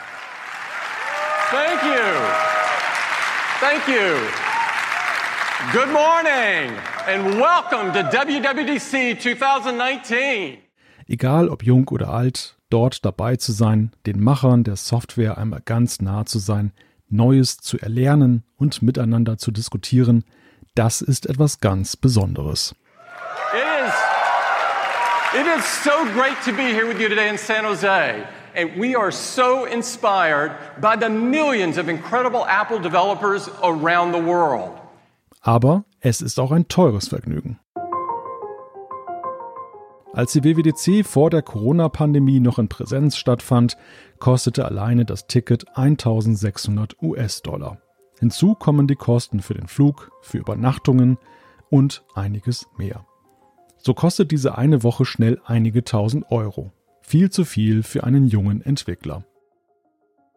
Doch es gibt zum Glück eine Hilfe für den Nachwuchs. Apple richtet seit vielen Jahren das WWDC Scholarship aus. Ein Stipendium, das jungen Menschen die Teilnahme an der WWDC ermöglicht. So wie es bis jetzt war, bis vor 2020, war es so, dass man eben ein volles Ticket bekommen hat. Also jeden Tag konnte man rein und dann noch zusätzlich 2019 konnte zum, man sich zum Beispiel den Mac Pro noch anschauen. Das war ja separat noch. Und eben die Keynote, die Labs und dann noch zusätzliche Veranstaltungen, die halt Apple für die Entwickler anbietet. Der 17-jährige Lars Augustin aus Weil am Rhein war schon zweimal WWDC Scholar. Aber was noch zusätzlich ist, ist eben, dass man äh, in praktisch eine Unterkunft bekommt, wenn man das will, in der Universität in San Jose. Und am ersten Tag, praktisch am Sonntag, bevor die Keynote ist, kann man, gibt's auch so einen speziellen Treff, praktisch, wo Scholars mit Apple-Mitarbeitern reden können, wie das so ist. Und wenn man alt genug ist, dann kann man auch mit den Leuten dort reden, die einstellen. 2020, als die WWDC Corona-bedingt nur online ausgerichtet werden konnte, fand die Swift Student Challenge statt. Allein in diesem Jahr gab es 350 Gewinner aus 41 verschiedenen Ländern. In beiden Fällen ist ein Programmierwettbewerb vorgeschaltet. Ja, 2019 hatte ich den Wettbewerb praktisch gerade entdeckt im Januar oder so. Und wo Apple dann die eigentliche Challenge äh, vorgestellt hat, hatte ich dann hatte ich schon ungefähre Idee und die Idee war praktisch, ein Videoschnittprogramm zu machen, was auch für blinde Personen funktioniert. Das habe ich dann im Endeffekt gemacht. Das benutzt künstliche Intelligenz praktisch, um zu erkennen, was in einem Video ist und beschreibt das Video dann. Zusätzlich zu den Tonaufnahmen, die man hört, kann man damit tatsächlich relativ gut Videos zusammenschneiden, ohne tatsächlich zu sehen, was drin ist. Für den Schüler aus Süddeutschland war die WWDC 2019 ein besonderes Erlebnis. Ja, das war schon extrem cool, dass man das auch machen konnte, weil man sieht immer im Internet irgendwie die Livestreams von der WWDC oder generell von irgendwelchen Apple-Events und man realisiert gar nicht, wie das drumherum da alles aussieht. Zum Drumherum gehören natürlich auch die Promis von Apple. Also ich hatte direkt mit keinem von den höheren Leuten Begegnung. Beim Bash damals, also bei dem Konzert, was es bei der WWDC gibt. Dort war Craig Federighi da und manche andere Scholar haben den dann praktisch gefunden und sind zu dem gegangen und haben Fotos gemacht, aber das war nicht, habe ich nicht gemacht. Aber gehen wir in der Geschichte einmal zurück. Trotz seines jungen Alters entwickelt Lars schon seit sieben Jahren. Bereits mit zehn Fingern mit dem Coden an. Ich nehme an, wie relativ viele Entwickler hat es angefangen mit Webseiten. Ich habe Webseiten gestaltet in Designsoftware und habe mich dann gefragt, ja, äh, könnte ich die jetzt auch tatsächlich bauen und ins Internet äh, veröffentlichen? Und dann habe ich angefangen, HTML zu lernen, CSS und dann JavaScript irgendwann. Dann hatte ich eine Idee für ein Videoschnittprogramm und das ist natürlich in JavaScript nicht so möglich. Dann habe ich geschaut, wie kann ich das realisieren und dann ist mir relativ schnell bin ich wieder zurückgekommen zu Swift, was ich vorher mal probiert hatte, aber was mir da nicht wirklich gut gelungen ist. Heute hat Lars bereits zwei Apps im App Store. Charcoal ist also eine Skizzen-App, die sehr simpel ist. Also im Gegensatz zu auf dem iPad gibt es ja beispielsweise Procreate oder Photoshop. Und das sind Apps, die sehr komplex sind, zwar viel können, aber dann doch als jemand, wenn man vielleicht nicht den ganzen Tag zeichnet oder so, kann das schnell überwältigend wirken. Und Charcoal ist praktisch der Gegensatz dazu. Es ist eine sehr simple Zeichen-App, mit der man aber trotzdem vielleicht relativ schöne Skizzen machen kann. Die zweite App ist ein Spiel. Sie heißt Flipped Words. Das ist ein, ein Paarspiel, also da muss man Paare zusammenfügen. Man kann das mit Wörtern spielen, aber auch mit Emoji. Bei seinen Apps treibt Lars vor allem die Neugierde voran. Aktuell ist Swift UI für ihn ein Thema. Es handelt sich um einen Teil der Programmiersprache Swift, mit dem die grafischen Oberflächen einer App einfach und universell gestaltet werden können. Auch die erweiterte Realität, Augmented Reality, fasziniert ihn. Der Reiz einer einzelnen Programmierschnittstelle markierte auch den Anfang der Entwicklung von Charcoal, erinnert er sich. Auf der WWDC 2019 hat Apple ein Framework vorgestellt, das heißt PencilKit. Das erlaubt es Entwicklern relativ einfach, also nicht mit extrem viel Aufwand wie bevor, Apps zu bauen, die den Apple Pencil benutzen. Mit dem Framework habe ich dann rumgespielt, direkt nach der WWDC und mir dann überlegt, dass es relativ cool wäre, was damit machen zu können. Und dann ist mir aufgefallen, dass ich keine App habe, mit der ich simple Skizzen gemacht habe. Ich, ich notiere relativ viel in mein Notizbuch und das benutze ich relativ viel. Aber es gibt nichts Gleichwertiges auf dem iPad, was mir gefallen hat. Und dann habe ich gedacht, ja, das Framework kenne ich jetzt schon ein bisschen und ich will so eine App gern und dann habe ich angefangen daran rumzufallen und das hat dann im Endeffekt sechs Monate gebraucht und dann habe ich die App veröffentlicht. Und eigentlich habe ich es ja nur gebaut, damit ich es selbst benutzen konnte, aber im Endeffekt haben es dann relativ viele Leute sinnvoll gefunden. Die App von Lars wurde schon über 400.000 Mal heruntergeladen und diverse Male im iOS App Store von Apple besonders vorgestellt. Das Feedback, es ist überaus positiv. Die meisten Nutzer schätzen Wert zum Beispiel die vordefinierten Farben, weil in Charcoal gibt es so Paletten, Farbpaletten, die in der App drin sind, mit denen man relativ einfach schöne Skizzen machen kann, ohne vielleicht viel über Farbtheorie oder generell Design zu wissen. Und das schätzen relativ viele Nutzer wert und eben auch, dass es, dass die App sehr gut mit iOS-Technologien integriert, wie zum Beispiel auf iPadOS kann man mehrere Fenster gleichzeitig aufmachen und es unterstützt Dark Mode, was erstaunlicherweise auch noch nicht jede Zeichen-App unterstützt. Während sich andere Jugendliche in diesem Alter lieber alleine im stillen Kämmerlein an der Programmierung versuchen, gibt Lars seine Freude bereits an andere weiter. Bis März letzten Jahres habe ich mit einem Freund zusammen an so einer Schule für Begabtenförderung unterrichtet und an unserer Schule auch in der die Robotik AG, das ist eine Arbeitsgemeinschaft halt, wo wir Roboter bauen, programmieren, geleitet. Das haben wir gemacht, weil wir das Gefühl hatten, dass relativ oft man gar nicht realisiert, was man mit den Computern eigentlich machen kann. Und gerade Leute, die vielleicht enthusiastisch darüber sind, wie, wie, wie funktioniert das oder so, haben wir nichts in unserer Region gefunden, gab es eben nichts was praktisch das erklären würde oder so. Und dann haben wir halt versucht, die, die Grundschulinformatik so ein bisschen für Leute, die interessiert sind, zu unterrichten. Nun sollte man meinen, dass bei einem jungen Mann mit diesen Talenten und Erfolgen der weitere Lebensweg vorgezeichnet ist. Doch falsch gedacht.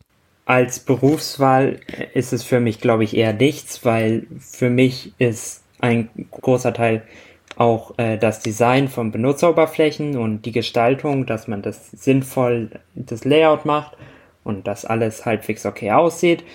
Beim Programmieren ist es oft so, dass man dann zu weit weg in irgendwelche Algorithmen kommt, was mir persönlich nicht besonders viel Spaß machen würde als Job. Es ist ganz nett, wenn man mal an einem Wochenende irgendwo reinfallen kann und das dann probieren kann, aber als Job würde ich das nicht machen wollen. Am Ende unseres Gesprächs stelle ich Lars die Frage, die ich in den ersten beiden Teilen dieser Serie auch schon den langjährigen Entwicklern von Apps wie Ulysses und Things gestellt habe, nämlich die nach Tipps für künftige Entwickler.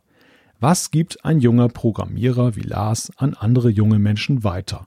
Was sollten sie besonders beherzigen? Ich weiß nicht, ob ich da besonders qualifiziert bin, da Tipps zu geben, aber ich finde es immer wichtig, dass man eben nicht aufgibt, weil Probleme, die man lösen will oder so, sind oft relativ schwierig. Und wenn man nicht aufgibt und sich vielleicht auch Zeit schafft, zum Beispiel ein Wochenende oder so, an dem man sagt, an dem Wochenende dort bastel ich jetzt an meiner App weiter, äh, und sich darauf dann wirklich fokussiert, dann wird es eher was, als wenn man sagt, ja, das mache ich irgendwann mal oder bei einem Problem dann sagt, ist vielleicht doch nichts für sich. Weil an sich ähm, Programmieren ist nicht besonders schwer unbedingt und ich nehme an, das kann man in vielen Bereichen benutzen, nicht nur, wenn man das als Karriere oder was auch immer machen will.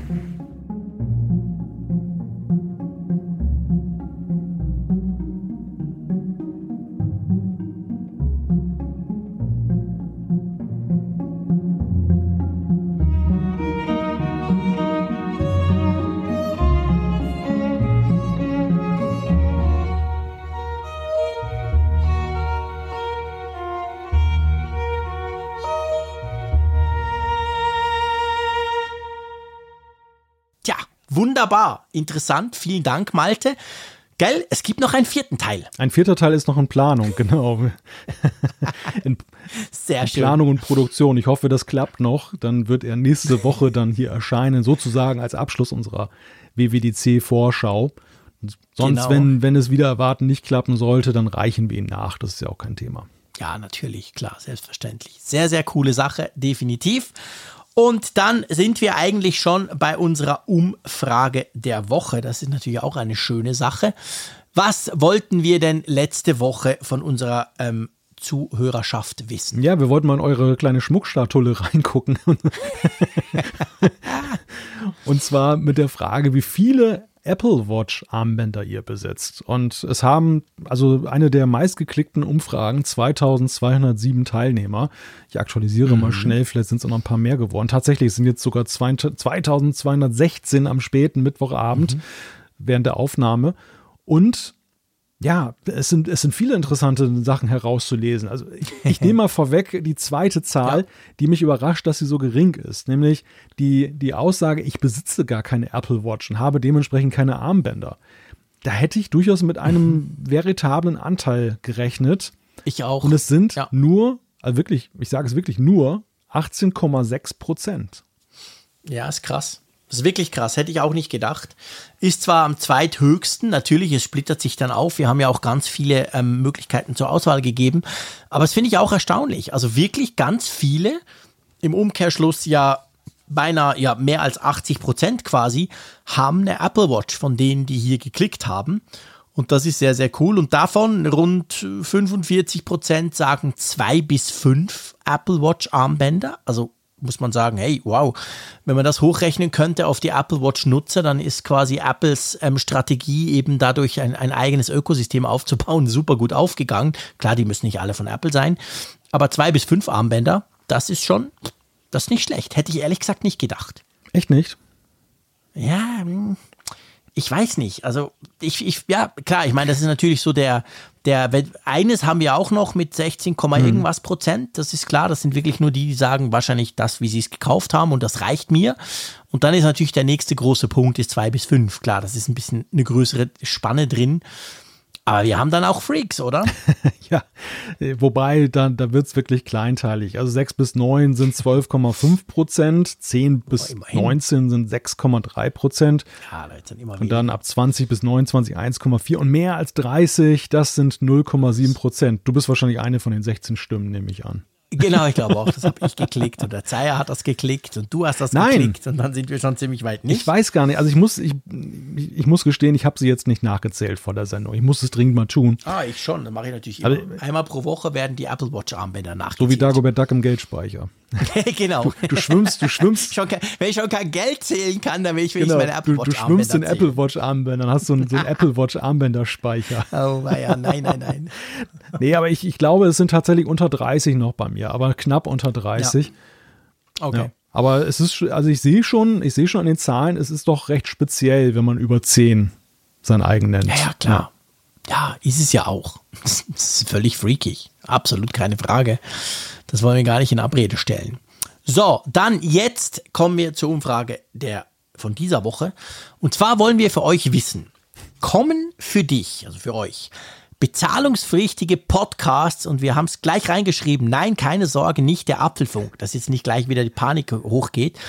Kommen für euch bezahlungspflichtige Podcasts in Frage? Genau, wir stellen sozusagen die Frage, ähm, die sich ja anschließt an das noch nicht vorhandensein von diesen bezahlungspflichtigen Podcasts. Zumindest haben wir sie ja nicht gefunden in Apple Podcasts aktuell. Mhm. Und genau. ihr könnt antworten mit Ja auf jeden Fall, vielleicht, Nein auf keinen Fall oder vielleicht habt ihr auch noch keine Ahnung und wisst es noch nicht, dann könnt ihr das auch klicken. Genau. Und es spielt keine Rolle, was ihr da klickt. Wir haben im Moment keine Ideen in diese Richtung und wenn wir es machen würden, würden wir uns nicht auf unsere Umfrage beziehen. Wir würden es einfach so machen. Genau, wir müssen es einfach so machen. Einfach als so kleiner ganz, Disclaimer. Ganz undemokratisch. Weil sonst klicken nämlich jetzt alle Nein auf keinen Fall. Ich fände es zwar noch cool, aber uh, nicht, dass der Apfelfunk plötzlich kostenpflichtig ja, ja. wird. Ja, Nein, haben wir nicht vor. Ähm, wie gesagt, wir haben ja einen tollen Sponsor. Eben, eben brauchen wir genau, brauchen wir nicht. Ha. Richtig. Genau, wunderbar. So, ähm, dann kommen wir zu den Zuschriften unserer Hörerschaft. Richtig. Ich fange mal an mit Holger. Der hat uns zum Thema Gern. das neue Apple TV geschrieben und mit einigen Kleinigkeiten. Er schreibt, er hat das gerade ausgepackt, hat, gehört wohl offenbar zu den ersten Bestellern und es ist ihm aufgefallen, dass auf der Rückseite des Kartons dann noch ein HomePod abgebildet ist, dass man den dann damit nämlich verbinden kann. Und als Symbolbild ist dann nicht etwa der kleine, der Mini abgebildet, sondern der nicht mehr verfügbare große HomePod. Und äh, es waren niemals das neue Apple TV und der abgebildete HomePod bei Apple zu kaufen, schreibt er. Normal sind die immer so perfekt in solchen Dingen, dass sie also eben nicht dann, dann alten mhm. HomePod noch machen. Dann schreibt er, wir können ja die einzelnen Punkte gleich mal durchgehen. Dann schreibt er noch, ja, zum klar. Laden der Fernbedienung liegt ein Lightning-USB-Kabel dabei. Ich hätte gern USB-C gehabt. Apple liefert doch keine USB-Netzteile mehr aus, oder? Bei den aktuellen iPhones und iPods sind doch nur noch USB-C-Netzteile an Bord. Und dann schreibt er noch, positiv, Vorher war beim Umschalten in der Tagesschau-App auf Fullscreen das Bild immer zwei Sekunden weg. Jetzt ist das nicht mehr so. Dachte immer, das liegt am Umschalten auf 4K Dolby Vision und dem Sony-Fernseher. Gut, ihr habt mich rascheln gehört. Weil ich nämlich auch ein Apple TV 4K 2021er Modell bei mir habe. Der kam heute an. Und was komisch ist, lieber Holger, ähm, wenn ich den umdrehe, ist bei mir kein HomePod drauf. Das ist wirklich komisch. Ich habe ihn jetzt extra ausgepackt, also beziehungsweise ausgepackt hatte ich ihn schon, aber ich habe jetzt die Box mal auseinander gedöselt. Bei mir ist überhaupt kein HomePod drauf. Mhm. Und es, es ist drauf ähm, all die schönen Apps, die es da gibt, Netflix, Prime Video etc. Dann über AirPlay, einfach teilen über iPhone oder iPad. Und dann AirPods, dann siehst du die AirPods Pro, die AirPods Max und die normalen AirPods. Aber ein HomePod finde ich hier nicht. Jetzt habe ich die Box vom normalen oder vom Vorgänger ähm, Apple TV natürlich nicht hier gerade. Ich habe mich nur so im ersten Moment, als, als ich deine Zuschrift gelesen habe und jetzt habe ich die Box vor mir, habe ich mich so gefragt, hast du den richtigen? Hast du wirklich den neuen Apple TV 4K ausgepackt? Nein, ich, ich will jetzt niemandem Angst machen, ja, weißt ja. du? Es gibt ja, das ist ja das Schwierige. Wir haben ja jetzt zwei Apple TV 4K. Ja. Mir ist zum Beispiel aufgefallen, bei uns in der Schweiz, ich werde seit mehreren Tagen überschüttet von Werbung, von Mediamarkt, von Digitech, von Interdiscount und wie sie bei uns alle heißen die haben alle den Apple TV 4K für irgendwie 140 Franken draußen. Aber das ist natürlich, wenn du dann guckst, merkst du, okay, da ist nicht die neue Siri Remote drauf, sondern die, die quasi die schwarze und nicht die silbrige. Sprich, das ist nicht der, nicht der neue Apple TV, sondern eben der, hm, keine Ahnung, der letzte Apple TV. Weil von denen gibt es ja noch ganz viele, weißt du? Ja, aber ich würde jetzt vermuten, dass Holger doch anhand der Remote erkannt hat, ja. ob das jetzt ein neues ist. Gehe ich auch davon aus, ja. genau, weil die ist ja silbrig und die sieht ja wirklich anders aus, also die Fernbedienung quasi. Kann aber halt auch sein, dass Apple verschiedene Boxen hat. Kann ja, kann ja möglicherweise auch sein, dass sie gewisse, das hat, hatten wir das nicht bei einem anderen Gerät auch, ja, wo, wo, die AirPower noch genau, drauf war? Genau, das hatten wir tatsächlich mit, das hatten wir in letzter Zeit häufiger mal, dass irgendwelche Sachen, mhm. Angaben, es, es gab doch auch mal, wo war denn das jetzt? Ich glaube, bei den AirTags war das, dass da ganz verwirrende äh, Copyright-Jahreszahlen teilweise dabei standen, mhm. dass dann eben mhm. die auf ein Jahr datiert waren, wo es sie ja noch gar nicht gab, also vor 21 und äh, wo, wo einige auch abgeleitet haben, dass das Apple das schon länger in der Pipeline hatte mhm. und äh, jetzt offenbar nicht bei allen Corona Kartons. Wirbelt allerhand durcheinander, ja, ja. genau. Ich glaube, es war nämlich die, die AirPods 2, also die quasi, die du ja wireless laden kannst, wenn du sie mit wireless Ladecase kaufst. Und ich glaube, die hatten die erste Charge von denen hatten AirPower auf der Verpackung, so nach dem Motto, hey, die kannst du mit unserer tollen Apple Ladematte laden. Und das wurde dann natürlich wieder geändert. Also wie gesagt, Holger, ich will dich überhaupt nicht verwirren. Ich habe das nur jetzt einfach, weil wirklich die Box heute kam und die lag hinter mir, darum habe ich die jetzt mal schnell hervorgenommen. Kommen wir zu den anderen Dingen. Das mit der Lightning auf USB-Kabel. ja, hat was, oder? Ja. Ich meine, Apple liefert immer bei diesem Zubehör im Moment Lightning mit Normal-USB. Das ist auch beim iMac zum Beispiel so. Wenn du die, das Magic Keyboard hat ja auch Lightning. Und dann kriegt, nee, Moment, stimmt nicht, sorry, ich, ich erzähle Mist. Beim iMac ist anders, da hast du ein USB-C-Kabel dazu, weil der hat ja nur USB-C-Anschlüsse, sonst kannst du es quasi gar nicht laden. Hier ist es aber tatsächlich so, weißt du das mit den USB-C, mit den USB-Netzteilen? Ich meine, bei den beim iPhone SE zum Beispiel ist ja noch ein normales dabei. Das kleine hm. 5 Watt braucht drei Tage zum Laden-Ding. Und das hat ja nur normal USB auf der hinteren Seite. Und ich überlege gerade, wie ist es denn beim iPhone 12? Weißt du das? Uh. Da ist ja gar nichts mehr dabei. Stimmt. Genau. Sowieso keine USB-Netzteile. Wenn gar keine mehr Das ist ganz elegant gelöst, ja. Genau, das ist ganz elegant gelöst. Aber stimmt schon, überlegt, überlegt jetzt mal zum Beispiel ein Android-Nutzer. Hm? Ich habe Android, soweit so gut, USB-C seit 4000 Jahren und ich kaufe mir einen Apple TV, weil ich finde, der ist halt cooler als mein blöder Samsung, der das nicht richtig kann, Fernseher. Okay? Mhm. Dann kaufe ich mir jetzt das Teil und dann kommt diese Fernbedienung und da liegt ein Lightning auf USB-Kabel dabei. Wenn es ganz dumm geht, habe ich überhaupt kein USB-C-Ladeding. Klar, ich habe wahrscheinlich einen Computer und kann es dort einstecken. Oder? Könnte schon sein. Ja, ja.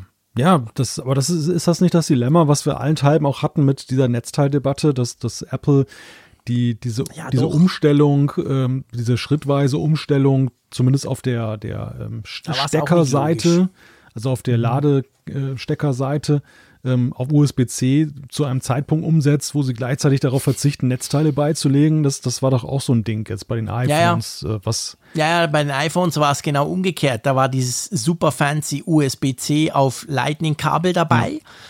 Aber man hat gesagt, ja, aber wenn du jetzt langjähriger Apple-Kunde bist, hast du gar kein USB-C ähm, weil du hast nur noch die alten und die sind ja nur USB-A. Genau, das war eigentlich der, der Witz am Ganzen quasi, dass wir dann gemerkt haben, okay, Du kannst zwar dein altes Kabel brauchen, aber dann liegt eben trotzdem ein unnützes Kabel in der Box. Mhm. Und das war ja so, Apple hat ja gesagt, nee, wir schicken da gar nichts mehr, was die User nicht brauchen können. Und hier ist es quasi der umgekehrte Fall. Ja, gut, gut beobachtet, Holger, definitiv. Ja, interessant. Also das kann man sich eigentlich nur erklären damit, dass halt solche Prozesse halt auch immer parallel laufen bei Apple und die Teams so fokussiert ja. sind, dass dann eben solche Sachen, solche vermeintlichen Nebensächlichkeiten dann eben dann mal unter den Tisch ja. fallen. Ne?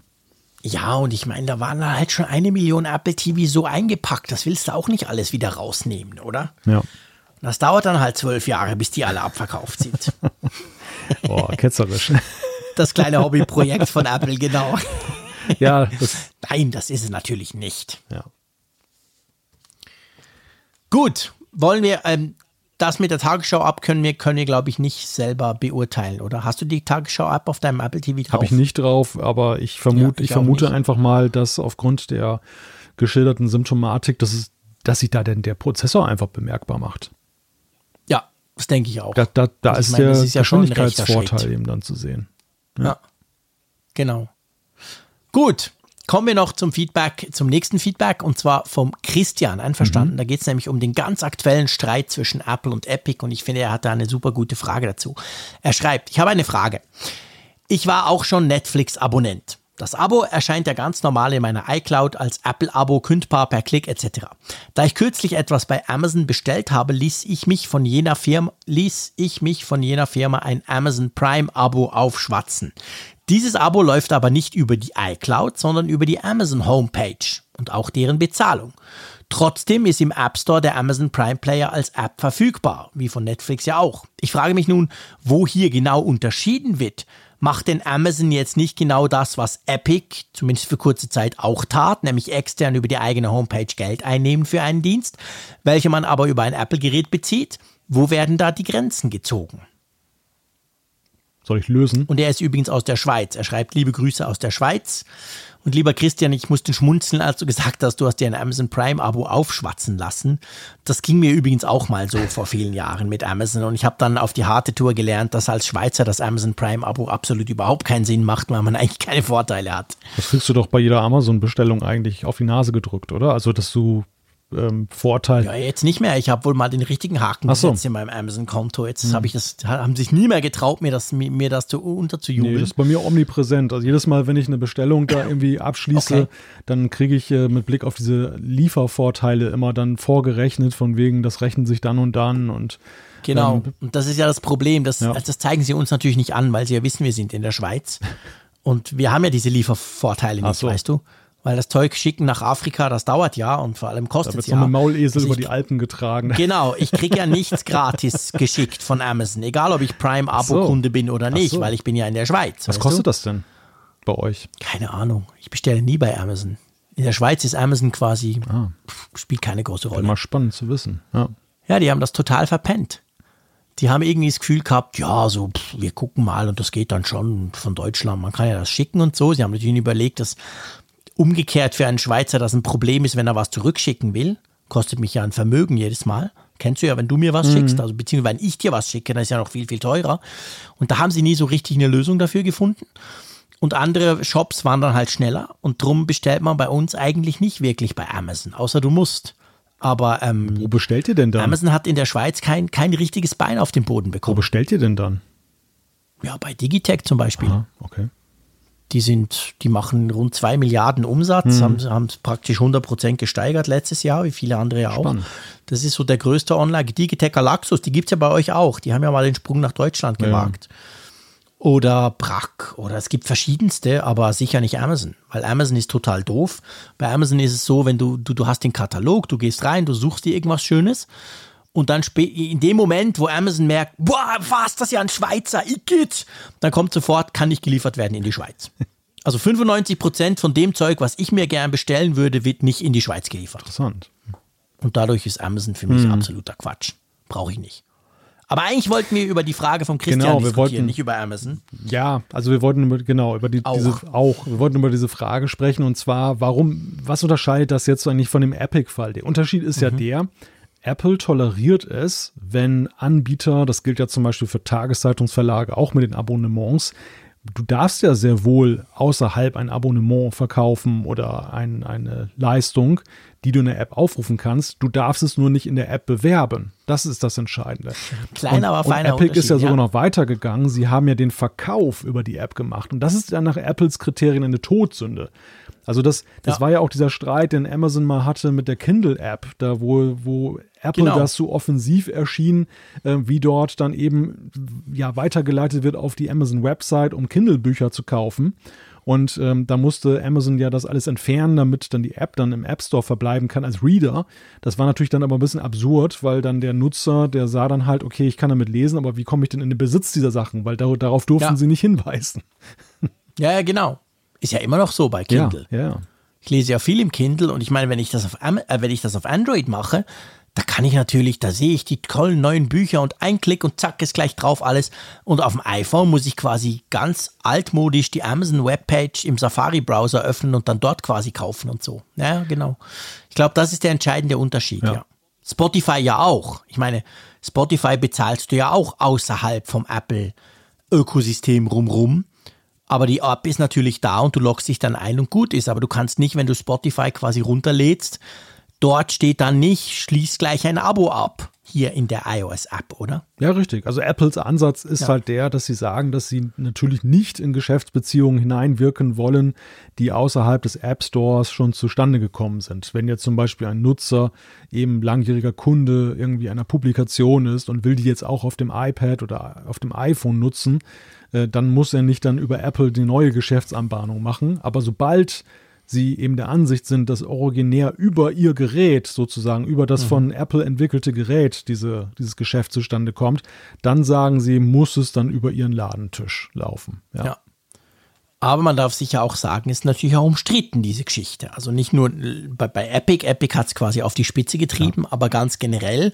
Bei Netflix ist es übrigens so, ich weiß nicht, wie Stand jetzt ist, Mai 2021, aber das, was du beschreibst, Christian, das, das war mal möglich. Aber dann war es weg, weil das war eine Zeit lang so, dass du Netflix tatsächlich innerhalb vom, von der Netflix-App auf iOS abschließen konntest. Das hat nicht mal mehr gekostet. Also Netflix hat eigentlich, wenn du auf dem iPhone dein Netflix-Abo abgeschlossen hast, haben sie 30% weniger dran verdient, als wenn du es woanders gemacht hättest, weil sie ja an Apple was abgeben mussten.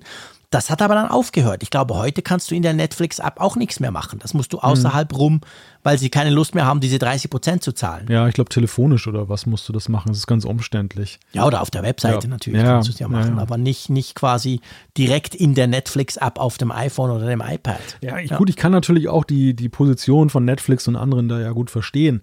Denn ähm, wenn, Ja, also wenn du jetzt als Entwickler diese In-App-Purchase-Geschichte nutzt, wo es ja auch so ist, dass Apple für dich die Zahlungsabwicklung und alles übernimmt Ja. und äh, Inkasso und so, das ist für den kleinen Entwickler ja durchaus komfortabel, als wenn er sich eine eigene Vertriebsabteilung, Buchhaltung, alles da aufbauen muss dafür.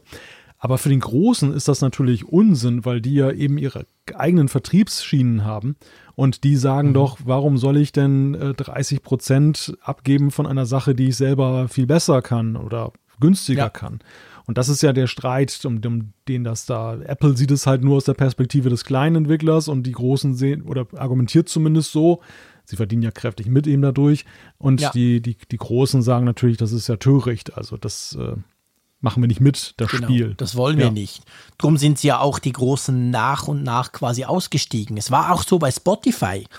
Da war es doch eine Zeit lang so, du konntest das durchaus in der Spotify-App abschließen, aber da war das Abo genau diese 30% teurer, als wenn du es auf der Spotify-Webseite direkt abgeschlossen Ja. hast. Weil sie quasi diesen Aufpreis, den sie, den sie Apple zahlen müssen, haben sie einfach auf die Abogebühr draufgehauen. Ja, wir haben ja schon unterschiedlichste Streitereien darum herum Ja, gesehen. verrückt. Auch ja, dass es dann transparent gemacht wurde, dass gesagt wurde, das kostet uns 30 Prozent mehr. Ähm, Stimmt. wenn du jetzt hier rüber Ja. gehst, weil Apple dann kassiert und das fand Apple natürlich auch nicht Genau. lustig. Die, Ja, ja, die genau. forderten dann gleiche Preise für alle ein, ähm, wohl wissend, dass sie aber ja mit 30 Prozent bei der einen Vertriebsmethode beteiligt sind. Und das, das hat am Ende auch dazu geführt, wir haben ja ganz am Anfang dieser Epic-Sache, haben wir auch viele Solidaritätsbekundungen von großen Namen gesehen. Und Ja. äh, da waren ja unter anderem auch zum Beispiel, war ja unter anderem Spotify auch mit von der Partie, Klar. die auch gesagt haben, ja, super Epic, mach das mal und so. Das, Ja. Ja, genau. Also das ist natürlich. Aber ich finde, der Christian legt eben auch etwas, also letztendlich einen Finger auf ein anderes Ding. Man darf schon auch nicht vergessen, für mich als Kunden ist es ja eigentlich super, wenn das alles über Apple läuft.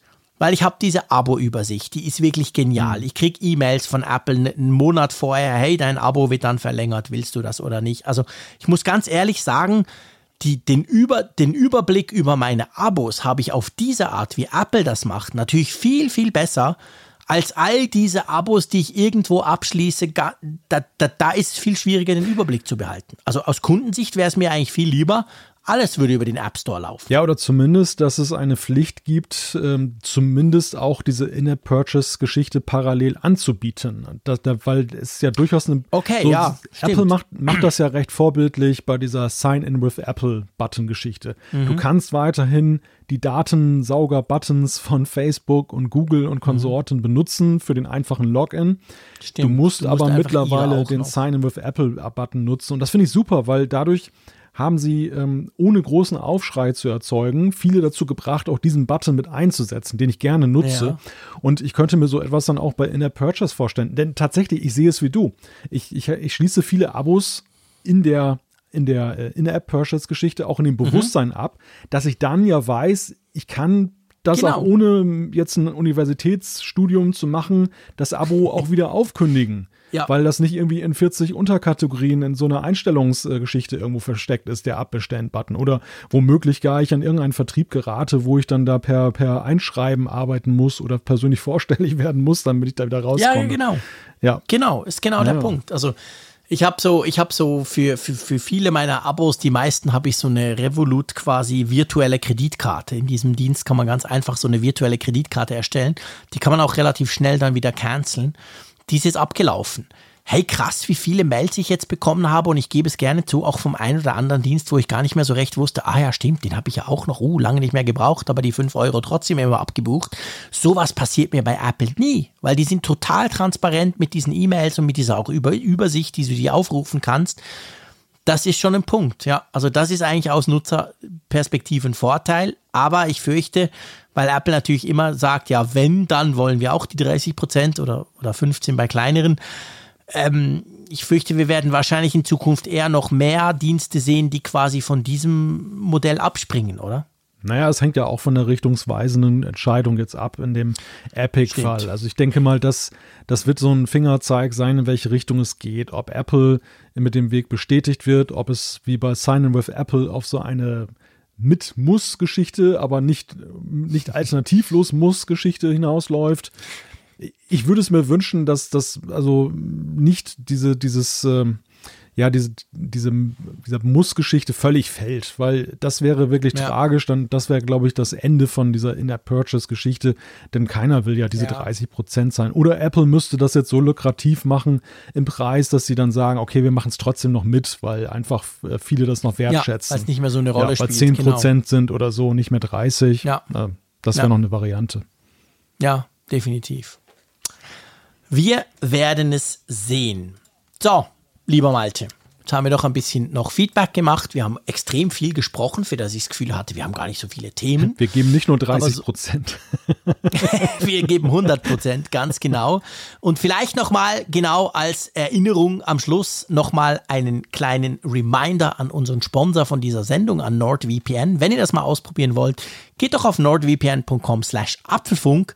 Dann könnt ihr zwei Jahre Abo zu einem super Preis und noch einen Monat dazu kriegen. Ihr könnt das Ganze auch mal ausprobieren. Würde uns natürlich definitiv freuen. Ja, und noch mehr freue ich mich ja auch auf nächste Woche, mein Lieber. Genau. Nächste Woche können wir noch ein bisschen mehr über die WWDC sprechen und übernächste Woche sprechen wir ganz extrem viel über die WWDC. Also wir haben auch, wir Cool, haben auch oder? große Extras im Angebot hier im Apfelfunk.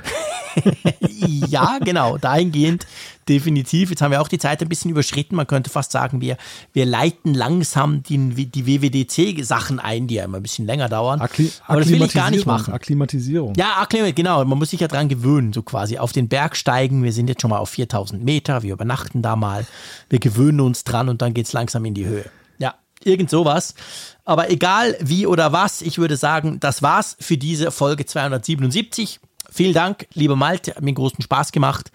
Ich äh, sende liebe Grüße an die Nordsee und sage wie immer Tschüss aus Bern. Ja, und wenn ihr wollt, sehen wir uns auch am Freitag in Apfelfunk am Hörer 21.45 Uhr. Ansonsten hören wir uns. Bis dann. Macht es gut. Tschüss von der Nordsee.